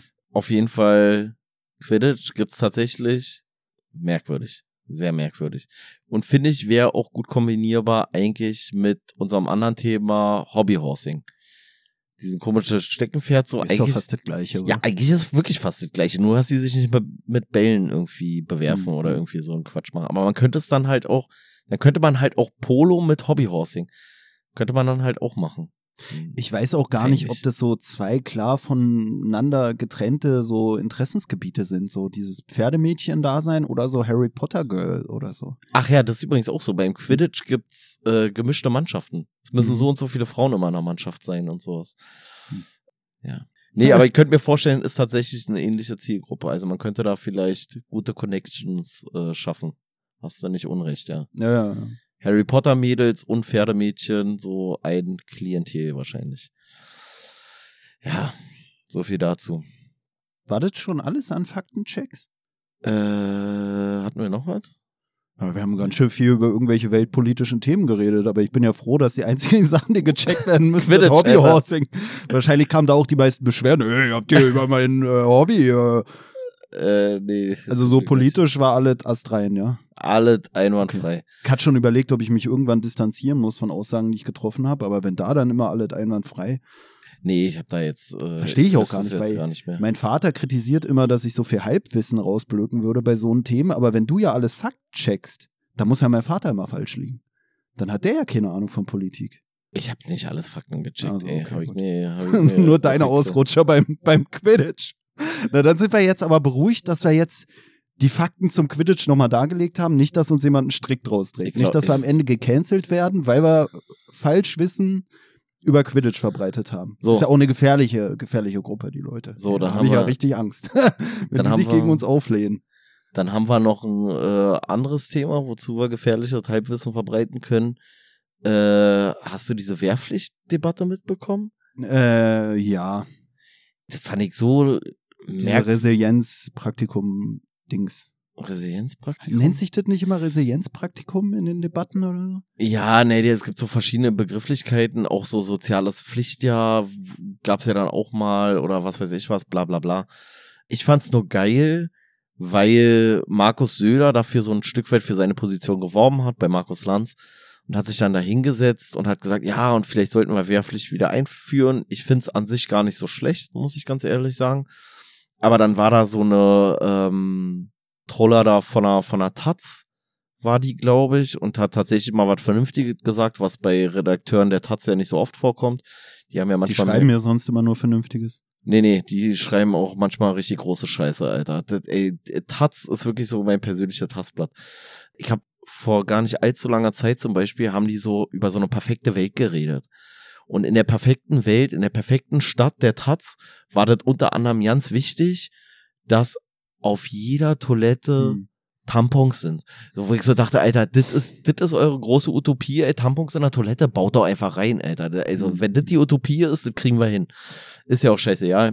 Das wären auch so Sachen, die, sobald es dann so ist, in so einer utopischen Vorstellung gar keine Erwähnung mehr finden würden. Nee, natürlich nicht. Weil die einfach nur aus unserem jetzigen Zeitgeist wieder entspringen. Da müssen Tampons sein, aber dass da eine elektronische Wasserspülung oder so ist, das wird sie wahrscheinlich nicht erwähnt haben. Aber Hauptsache die Tampons, die jetzt Ja, in diesem ja. Thema sind. Ja, da, da, da, waren auch so andere Sachen. Es ging halt wirklich voll viel in diese Richtung, ne? Es ging so, oh ja, und in der perfekten Welt, da haben wir abgesenkte Bordsteine. In der perfekten Welt hieß es aber nicht so, äh, wir haben keine Kriminalität mehr. So, weißt du, so, sondern es war einfach so ja, absurd so.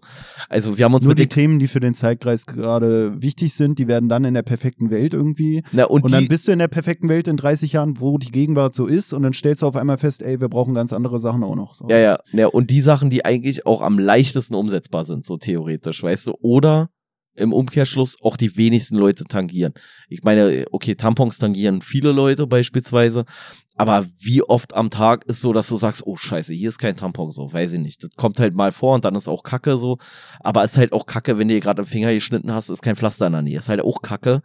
Aber deswegen bauen wir ja nicht überall einen Erste-Hilfe-Koffer hin, so, weißt du, auf jeder Toilette einen Erste-Hilfe-Koffer und am Fahrstuhl noch einen Erste-Hilfe-Koffer, weil könnte ja sein, du knickst dir deinen Finger um, da brauchst du gleich eine Schiene, wenn du auf den Knopf für einen vierten Stock drückst oder so. Aber kannst ja auch mit dem Tampon eine Blutung stillen. Also von daher.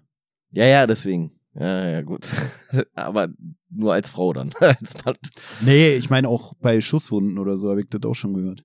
Ja, ja, ist klar. halt doof, wenn du dir den Tamponade. Finger schneidest, ja musst du nochmal reinschießen, damit der Tampon reinpasst. Aber an sich, in der perfekten Welt liegen auch überall Waffen rum vielleicht.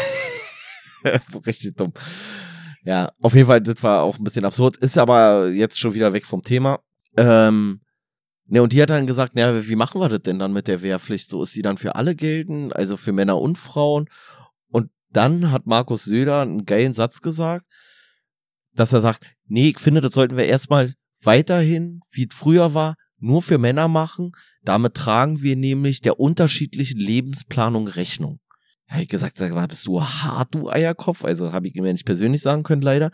Aber ich wirklich so dachte so, na, in wessen Lebensplanung ist denn das? Also wie viele mit 18 sagen denn so, äh, übrigens äh, Bestandteil meiner Lebensplanung wäre es, dass mir jetzt jemand Krieg erschossen werde. Ja, genau, das ich jetzt, also Richtig Bock drauf. ja, äh, also kein 18-Jähriger Mhm. möchte sich doch ernsthaft mit der mit der Möglichkeit des Todes auseinandersetzen oder die allerwenigsten zumindest so. Und da habe ich gedacht so, sag mal, du bist doch komplett hängen geblieben jetzt so. Und gleichzeitig hat er aber gesagt, nee, wir müssen die Bundeswehr natürlich für Frauen öffnen, aber Wehrpflicht sollen sie nicht haben. Und ich finde, naja, wenn dann alle. Aber davon jetzt mal abgesehen, dass ich das komplette Scheiße finde, dass die Männer das da machen sollen und die Frauen nicht. Ich würde sogar noch sagen so, ey, wenn du mit 18 schwanger bist, dann bist du raus aus der Nummer, alle Dude. Aber alle anderen, warum sollen die nicht mit 18 zum Bund gehen? Oder halt dann äh, Wehrersatzdienst leisten, so. Finde ich ist unproblematisch. Ich find's aber grundsätzlich eigentlich eine gute Idee. Deine Meinung?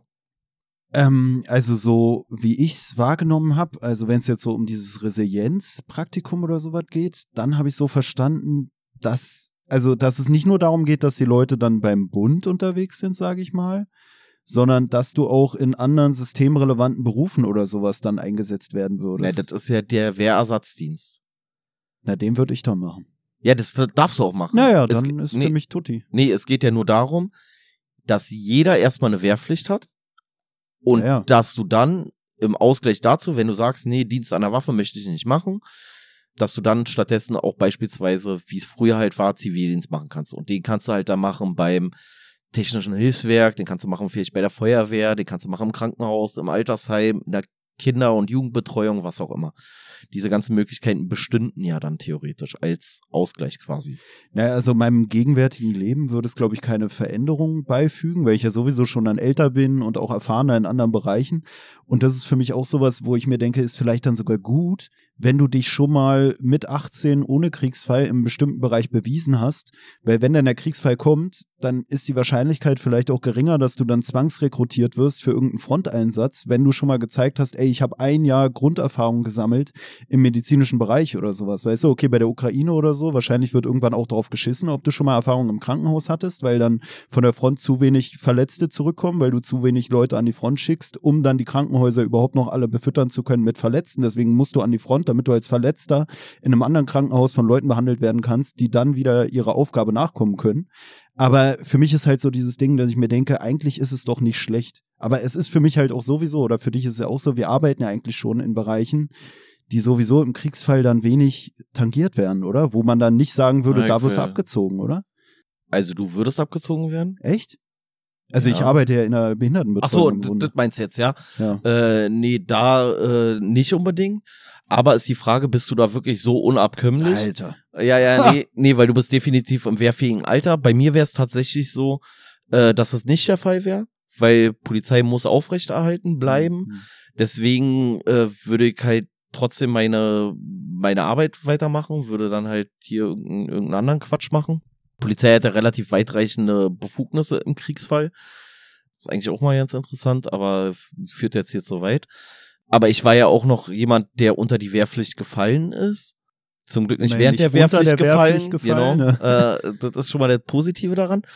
Ähm, aber ich find's eigentlich eine gute Sache. Wie gesagt, solange es die Möglichkeit gibt, auch was anderes zu machen, außer den Dienst an der Waffe. Und ich find's irgendwie auch zeitgemäß, wenn du hier so von Zeitenwende redest, du kriegst nicht mehr genug Leute zur Bundeswehr. Und ey, warum nicht? Warum sollst du das nicht machen? So, ich würde sogar noch weitergehen und würde das sogar mehrfach machen. Also nicht mehrfach, dann acht, neun Monate oder sowas, aber ich würde sagen, du mach, jeder macht seine Grundausbildung und wer seine Grundausbildung gemacht hat, muss dann noch mal einmal im Jahr beispielsweise für, äh, weiß ich nicht, die nächsten zehn Jahre oder sowas, also zwischen 18 und 30, sage ich mal, innerhalb dieser Spanne, einmal im Jahr für eine Woche irgendwie noch mal Anders gesehen. Nee, nee, nee, kein Fronturlaub, aber sowas machen wie nochmal einen Erste-Hilfe-Kurs, nochmal äh, Schießtraining und so weiter und so fort. So nicht, dass du so einmal das gemacht hast und dann bist du für immer raus. Ja, Erste-Hilfe-Kurs, den macht man ja jedes Jahr und dann hat man es auch richtig. Ha, dann sitzt das Wissen. Naja, was weiß ich Das was, aber ich meine so ja. bestimmte, bestimmte Fähigkeiten, die dann noch immer einmal im Jahr in so einem Mhm. In so einem kleinen Kurs da irgendwie gemacht werden. Also bei uns bei der Polizei ist ja zum Beispiel auch so, du musst einmal im Jahr mindestens einen scharfen Schuss machen. Und genauso würde ich das da sagen, über eine gewisse Zeit, dann ist das Ding ja weitestgehend drin und dann hast du theoretisch in der Möglichkeit des Kriegsfalles zumindest zwischen äh, 18 und 30 Leute, die auch schon mal ein, ein Gewehr in der Hand hatten und jetzt nicht komplett unbeleckt sind. So.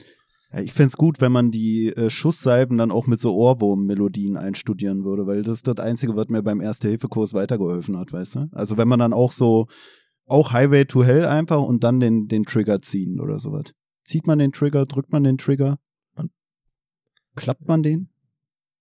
Steckt man den? äh, Man zieht, äh, es gibt ja das Wort Trigger in dem Sinne nicht. Ach so, okay.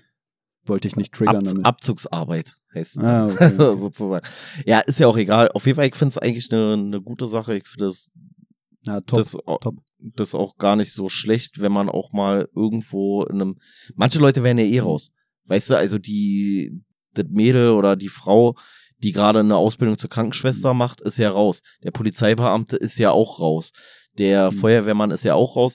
Aber der Idiot, der sagt so, ich will hier Investmentbanker werden und mit eurer Drecksgesellschaft nichts zu tun haben. Der wird verfeuert.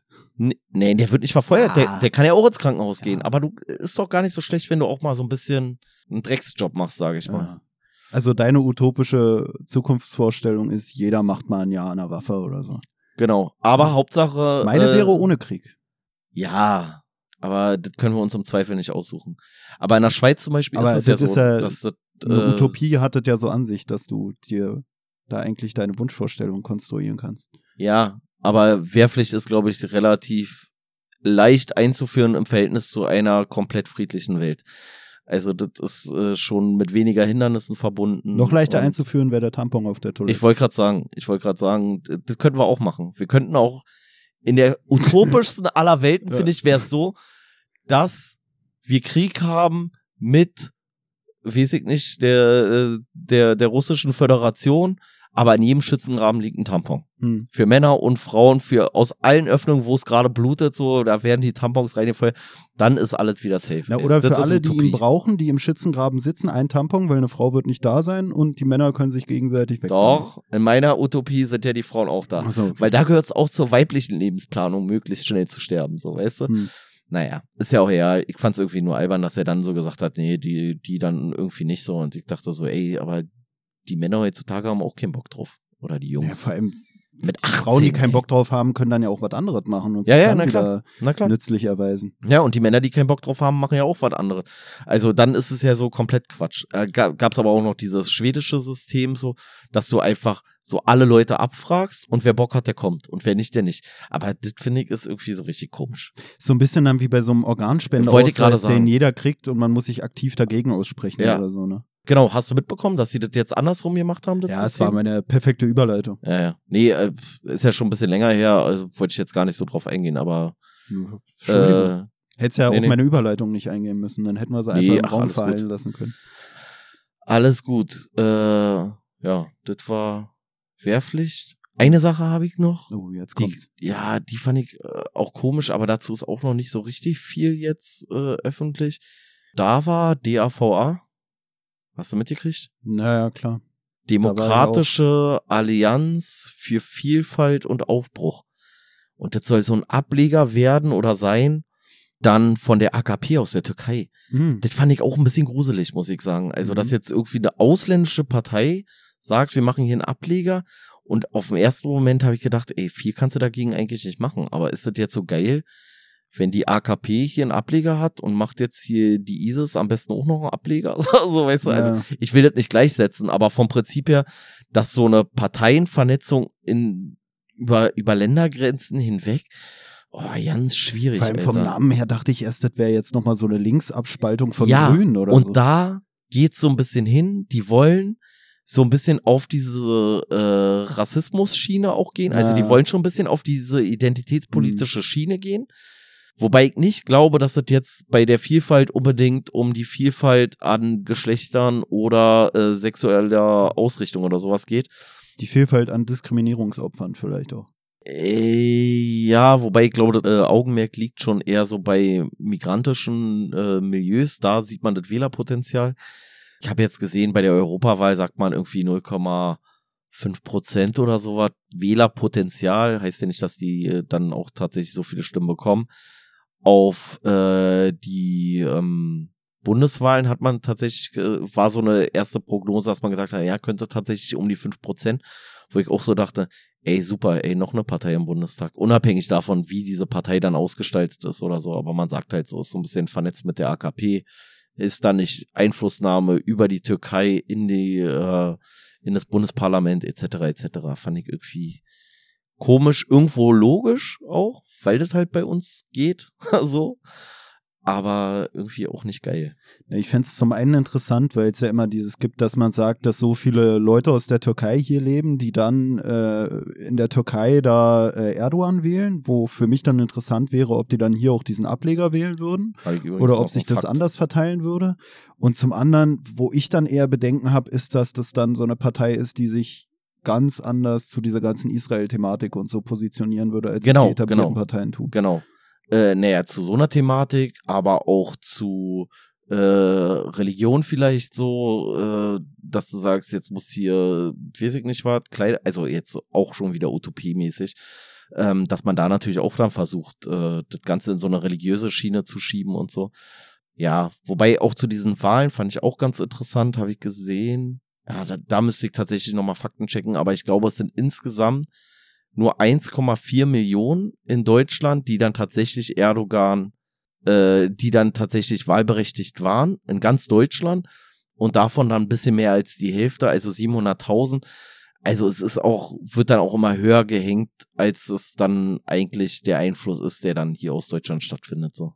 Ja, ja gut, der Einfluss selbst, aber äh, ist ja dann auch die Frage, wie hoch die Wahlbeteiligung an sich war und ist ja bei uns auch so. Du naja, kannst ja Zuspruch zu einer Partei äußern und trotzdem sagen, boah, ey, Sonntag 12 Uhr gar keinen Bock jetzt wählen zu gehen. Ich äh, gehe naja, ins und, Fitnessstudio oder so. Und der Punkt ist natürlich, dass dann nur 1,4 Millionen tatsächlich auch wahlberechtigt waren und davon halt ein bisschen mehr als die Hälfte. Hm.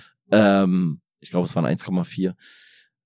Ja, aber, aber so wäre ja das generelle Potenzial und ich glaube, auf die zielt halt eher ab, so diese muslimische Community. Hm. Und das kann schon wieder so eine so ein, so ein Spaltthema dann irgendwie sein. Und dabei habe ich dann auch gedacht, ist die CDU eigentlich noch zeitgemäß? Also einfach so von der Begrifflichkeit schreckt dieses C in CDU, also dieses christlich, vielleicht eigentlich auch manchmal so Wähler ab, die sich vielleicht gar nicht so sehr abgeschreckt fühlen von der von den Werten der CDU, weißt du was ich Deswegen meine? hast du ja jetzt die Werteunion.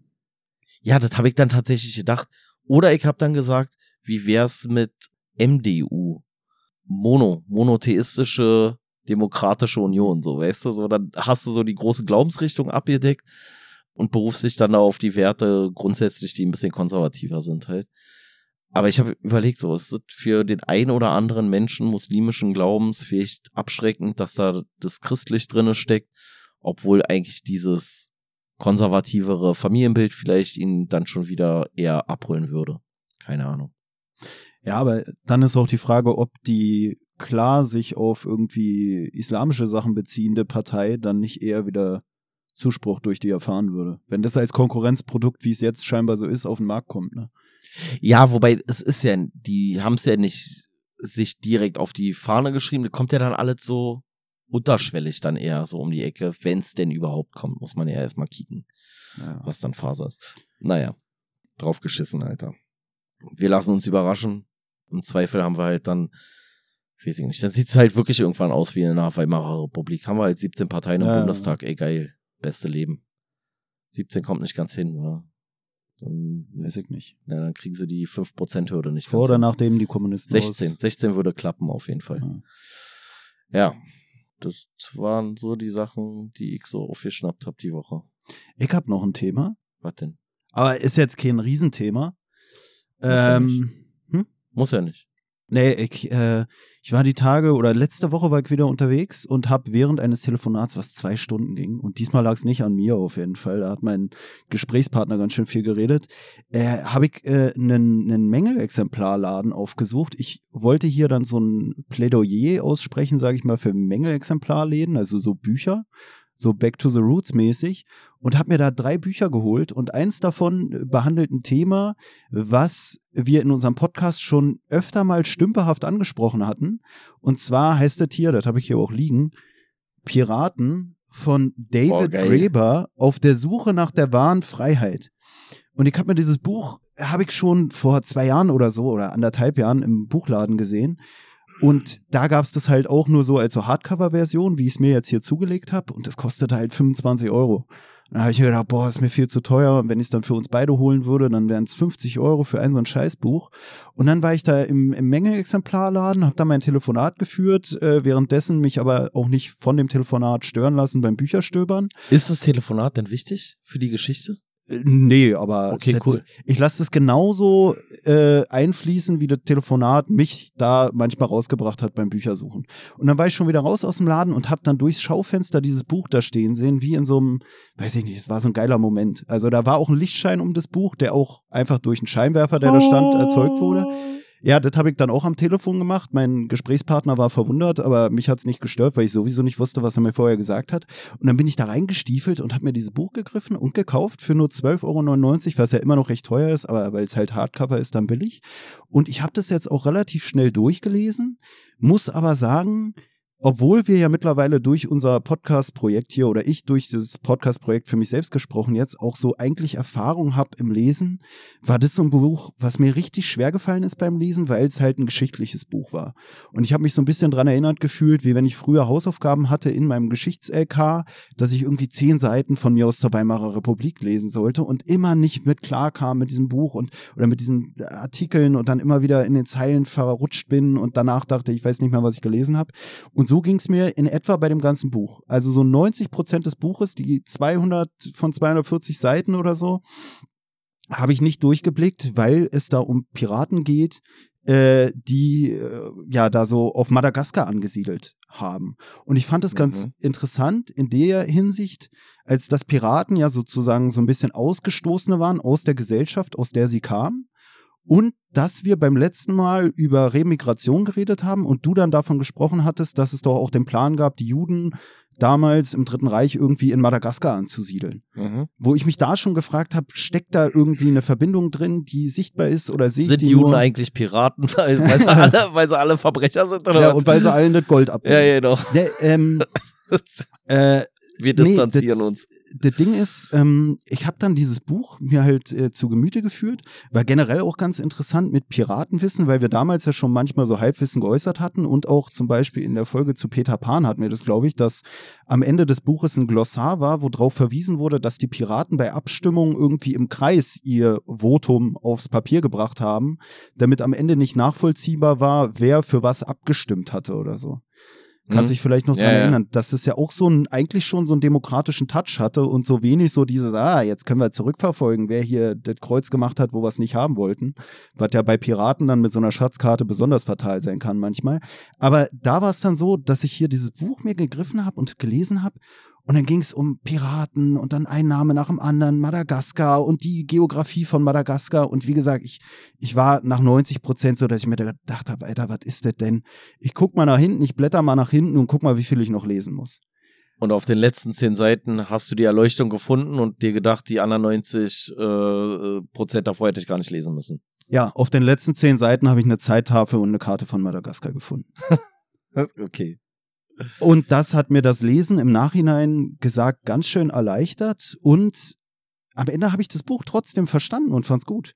Also ich weiß nicht, ob es nur daran lag, dass am Ende auch nochmal ein Schlusskapitel war, was so resümierend nochmal alles aufgegriffen hat, was er vorher zwischen den Zeilen transportiert hatte, aber dann dann nochmal auf den Punkt gebracht. Aber es ist wohl so, zum einen, also jetzt generell zu Piraten, einfach weil wir das Thema schon öfter hatten und ich es geil fand, mal Antworten auf Fragen zu bekommen, die ich mir vielleicht unterschwellig mein Leben lang gestellt habe. Aber Piraten waren ja so ausgeschlossen aus der Gesellschaft, sage ich mal. Ursprünglich einfach irgendwie mit den Briten da irgendwie als so ein komischer, wie nennt man das, als so ein Schiff durch die Meere ge- getümpelt und dann haben sich oftmals Piraten äh, in so einer Meuterei gegen den Kapitän aufgelehnt und ab da an wussten alle Piraten, die auf dem Schiff waren, von wegen, ey, wir haben verkackt. Wenn jetzt irgendwie ein britisches Schiff kommt, die werden uns nicht mehr ernst nehmen, die werden uns totbomben. Deswegen sind wir jetzt Piraten und hissen hier diesen Jolly Roger, diese scheiß Skelettflagge. Äh, und ähm, deswegen haben die Piraten so ab dem Moment, wo man sich entschieden hat zu meutern und Pirat zu werden, sich auch stark miteinander identifiziert irgendwie, weil die wussten, ey, wir sitzen alle im wahrsten Sinne des Wortes im selben Boot. Schicksalsgemeinschaft. Ja, wir, wir sind alle ausgestoßen jetzt und deswegen müssen wir zusammenhalten, weshalb diese Schwelle zur Meuterei relativ groß war, weil man genau wusste, danach sind wir alle dran. Und deswegen haben die sich auch miteinander verbundener gefühlt und deswegen auch diese demokratischen Elemente gehabt, dieses Abstimmen und was weiß ich. Und das wurde auch in dem Buch ausgeführt, dass auch so ein Piratenkapitän damals eigentlich demokratisch gewählt wurde und dass der Piratenkapitän im Gegensatz zu oftmals bei uns stattfindenden Darstellungen gar nicht so dieser Alleinherrscher schlechthin war, sondern dass er eigentlich hauptsächlich dann im Kriegsfall oder im, im Fall einer Weil er auch nirgendwo hin konnte. Er musste halt auf seinem Schiff bleiben und wenn er Scheiße baut, dann killen die ihn. Genau. Oder, oder er muss wieder irgendwo an Land gehen, wo er auch nicht mehr bleiben naja, kann. Und wenn man im, im Kampf war mit einem anderen Schiff, dann hatte der halt die Befehlsgewalt, weil es dann Sinn gemacht hat, dass man einen hatte, der die Ansagen verteilt oder Ansagen macht. Und deswegen, und darauf wurde in dem Buch auch verwiesen, haben die Piraten einen Einfluss gehabt auf die Entwicklung unserer heutigen Demokratie. Demokratien. Also vom Demokratieverständnis. Und, und dann war auch ein interessantes Ding, dass da auch geschildert wurde in dem Buch, dass halt die Piraten sich, viele haben sich so auf Madagaskar irgendwie angesiedelt und daher stammen dann auch so eine Erzählung über irgendwelche Piratenstädte und so. Und dass es dann auch Leute gab, die dann irgendwie äh, bei den Königen in Europa vorstellig wurden, die dann irgendwie äh, vorgegeben haben, im Sinne der Piraten irgendwelche Verhandlungen äh, durchführen zu wollen, die eigentlich so Scharlatane waren, die sich als Piratenbotschafter ausgegeben haben, aber eigentlich gar nichts mit den Piraten zu tun hatten und dann auf dem an dem Hof irgendwie ja wohlwollend empfangen wurden oder so, weil die halt die krassen Stories über die krassen Piraten verbreitet haben und so und dann irgendwelche Hirngespinste hatten von 10.000 Mann starken Armeen, die dann irgendwo auf Madagaskar sitzen und so. Und das ist die Begründung für diese ganzen Mythen aus der Piraterie, die eigentlich mit der Realität nicht so viel zu tun hatten. Das auch, also zum einen so eine Stories, die dann verbreitet wurden. Zum anderen, was dann auch noch interessant ist, die Piraten selber, die auf so einem Schiff waren, die hatten ja auch ein Interesse daran, besonders blutrünstig und vielleicht äh. auch undemokratisch wahrgenommen zu werden. Und so von wegen, uiuiui, das wird ganz gefährlich, wenn wir uns mit denen anlegen. Und vielleicht auch die Herrscher selbst. Ich weiß gar nicht, ob es hier im Buch stand oder meine eigene Interpretation war, dass halt auch die Eliten die Angst um ihre Macht hatten, die vielleicht so einer Demokratie oder so einem demokratischen System zum Opfer fallen könnte. Alle haben eigentlich davon profitiert von diesem Mythos. Genau, dass die vielleicht auch gedacht ja. haben, ey, wenn die Bevölkerung hier denkt, ey, Piraten ganz schlimm und äh, der der Dann kommen die wenigstens nicht auf dumme Ideen, dass die jetzt hier auch genau, sagen, wir machen eine genau. richtige Abstimmung. Aber worauf auch verwiesen wurde, Piraten waren so zwischen 1690 und 1720 so, vor allem in diesem madagassischen Raum, äh, stark verbreitet oder da auch. Das ist auch dominiert. zum ersten Mal, dass du das Wort malagassischen Raum verwenden ja, musstest in einem Gespräch, war geil. Naja, und ähm, da wurde dann auch angeführt, dass halt trotzdem auch so diese, diese Formen, die dann da ausprobiert wurden von den Piraten, die dann halt aus dem System geworfen wurden und sich dann ausprobiert haben an anderen Formen des Zusammenlebens, dass das dann trotzdem auch in irgendwelche Salons oder Kaffeehäuser in Europa gelangt ist und da dann von Intellektuellen diskutiert wurde, diese Form des Zusammenlebens, was dann am Ende dann Wahrscheinlich wieder einfach grundsätzlich experimenteller, weil aus verschiedenen Gesellschaftsschichten einfach zusammengesetzt und dann Best of All Worlds mäßig war und dann naja, und, und so ein, so ein Neustart und die Leute ja. waren alle in einem Boot. Du hattest halt nicht den einen, der schon tradiert über Jahrtausende hinweg irgendwie die Vormachtstellung hatte und sich deswegen alles erlauben konnte. Und deswegen kam es dann in diesen Salons und Kaffeehäusern zu Diskussionen über diese neuen Formen des Zusammenlebens, die dann irgendwann dann in sowas wie der französischen Revolution auch kulminiert sind, sage ich mal. Gleichzeitig muss man auch sagen, vielleicht misst ein Buch über Piraten, dem ja, Einfluss ja, der Piraten ja, aus Madagaskar zu viel zu viel Raum bei oder zu viel Einfluss zu. Ja, Aber also, trotzdem also eine interessante Sache gewesen. Also es klingt alles jetzt erstmal sehr plausibel. Aber ich glaube, auch ohne die Piraten hätten viele Sachen einen ähnlichen Ursprung genommen, weil es ja trotzdem weltweit so viele verschiedene Kulturen gibt, die ja unterschiedliche Arten des Zusammenlebens haben. Dafür brauchst du, glaube ich, keine Piraten. Und die Wiege der Demokratie liegt, glaube ich, auch nicht im 16. Jahrhundert, sondern liegt dann irgendwo in der Antike im, im, in Griechenland. Und auch da gab es schon Abstimmungen und Scherbengerichte und so eine Scheiße und so viel anders ist ja dann nicht. Ja, die Piraten waren dann ja 17. Jahrhundert. Noch dazu kommt ja diese Globalisierungssache durch die Seefahrt und was weiß ich. Und das ja. auch dann auf Madagaskar diese, so, so ein Schmelztiegel der Kulturen sozusagen Genau, zusammengetroffen ist. Alle Freibeuter der Meere haben sich da wieder vereinigt. Und was hat sie eigentlich geeint? Na, dass sie alle keinen Bock hatten auf die Regierung, unter der sie einst losgeschippert sind. Und das ist ja eigentlich wieder geil, dass wir heutzutage mal denken, oh, die bösen Piraten, oh, die waren so gefährlich. Aber eigentlich, und das ist auch was, woran ich mich erinnern konnte, was auch bei Fluch der Karibik, glaube ich, aufgegriffen wurde, da gab's dann mal so einen Film, wo die dann so eine riesige Piratenversammlung hatten und so eine Abstimmung, die dann Ja. hier in diesem Buch auch als Kabari bezeichnet wurde. Und diese Kabari war halt, äh, ja, wie so eine demokratische Versammlung, in der dann alle möglichen Themen ausdiskutiert wurden. Und ja, eigentlich halt auch sowas, wie wir es dann heutzutage haben, im, ja, in, in so Nationalversammlungen, sage ich jetzt mal, um einen ursprünglichen Begriff zu verwenden. Ähm, Aber war auf jeden Ja. Fall, wie gesagt, am Anfang, ich dachte mir, boah, geiles Buch, oh, dann stehen da so die Schlagwörter der französischen Revolution drauf, oh, was wir von Piraten lernen können. Und dann liest du dir das Buch durch und denkst so, hä, hä, was? Wer ist Razimilaho, Alter? Was ist äh, Madagask madagassischer Norden? Und dann bewegen die sich über irgendeinen so Gipfel oder so einen Quatsch. Und dann irgendwann fällt der Groschen. Also jemand, der, der sich mit so Büchern auskennt und sowas lesen kann, der kann da bestimmt noch mehr rausziehen, als ich es getan habe. Ich fühle mich aber auch so ein bisschen wie so einer der vorgeblichen äh, Botschafter der Piraten, der jetzt hier die Botschaft des Buches in diesem Podcast dir zu Ohren geführt hat, ohne dabei zu wissen, ob das jetzt wirklich hundertprozentig der Wahrheit entspricht, wie sie in dem Buch zumindest als subjektive Wahrheit des Autoren abgedruckt wurde. Das muss ich natürlich nochmal sagen. Ich weiß nicht, ob ich hier gerade selber einfach ja, trotzdem manche Sachen, Fehlinterpretation manche. Sachen ergeben ja auf eine gewisse Art und mega Weise interessant. Sinn. Ähm, ich glaube, das ist tatsächlich auch heutzutage so ein bisschen so ein Problem. Unabhängig jetzt von Piraten. In den USA kannst du das wahrscheinlich auch so ein bisschen beobachten auf eine andere Art und Weise oder in, ähm, weiß ich nicht, was, Südamerika oder sowas dann irgendwann später und so. Ist ja ähnlicher Zeitraum eigentlich. Ich glaube, das ist das Problem, dass du heutzutage nirgendwo mehr ein neues System etablieren kannst, so ohne weiteres. Weißt du, also du kannst nicht einfach sagen, ich treffe mich mit ein paar Gleichgesinnten und wir bilden eine neue Gesellschaft, weil du bist immer mit deiner neuen Gesellschaft in einer bestehenden Gesellschaft. Es gibt ja nicht irgendwie so ein richtiges Es gibt keine Niemandsland. Parallelgesellschaft. Ne, Parallelgesellschaften gibt's schon, aber du kannst nicht so eine komplett, also du kannst ja nicht einfach so eine Nation gründen, ohne dass es irgendwie kriegerisch vonstatten gehen könnte, weißt du? Also du hast nicht so diesen, diesen neuen Raum, in den du eindringen kannst, wo du sagst, ey, hier ist jetzt einfach keiner, hier können wir uns niederlassen und machen unser Ding. Wo es diesen Raum doch gibt und wo für mich das Thema dann schon wieder eigentlich äh, passt und wir so Das Zirkel Internet. Herstellen, genau, weil ich dann denken Ja. musste, sowas wie diese Anonymous-Leute, das sind ja im Endeffekt auch so die Piraten der Neuzeit. Nicht umsonst hatten wir eine Partei, um es nochmal politisch zu machen, die sich Piratenpartei genannt hat und das Internet groß auf die Fahne geschrieben hat. Weißt du, also eigentlich Ja. sind es so die Piraten der Neuzeit, Ja. die die Lücken im System finden und das System vielleicht dann äh, in- ja, aber es ist halt. und es ist auch so ein demokratisches Ding. Da gibt's nicht so den einen Ober-Anonymous-Typen, oder? Also es Naja, gibt bestimmt äh, also, welche. also grundsätzlich ist ja das Internet so ein mehr oder weniger basisdemokratisches Ding. So, weil die Sachen, die viele Leute hören wollen oder sehen wollen oder mit denen sich viele Leute beschäftigen wollen, die bekommen dann halt mehr Auftrieb als andere. Und äh, jeder kann irgendwie seinen Senf dazugeben. Ob dir dann ausreichend Leute folgen oder sowas, ist dann wieder ein anderes Thema.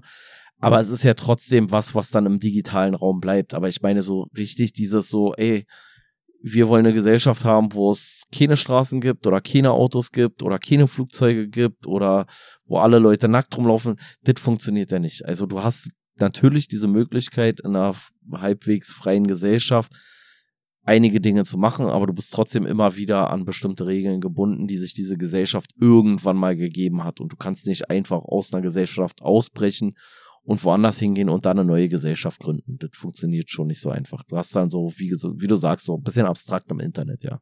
Obwohl wir ja heute schon das Thema hatten, dass sich vielleicht das reale Genau. Leben auch immer mehr Ja. ins Internet oder in die digitalen Räume verschiebt. Und wie die Ja. dann wieder verteilt werden, ist eine andere Frage. Genau. Außerdem Madagaskar. Wie groß ist Madagaskar? Und wie viel Einfluss hatte es dann doch? Ich Ja, weiß nee, beides Einfluss nicht. hat- du kannst äh, Einfluss äh, hat- Fakten checken von ja. Einfluss hat's ja, ey. aber äh, ja, keine Ahnung. Mal gucken. Ey. Auch in der Folge hat es ein bisschen Raum eingenommen. Madagaskar. Piraten wirken nach. Ja. ja, Kannst doch nicht alles an der physischen Größe festmachen.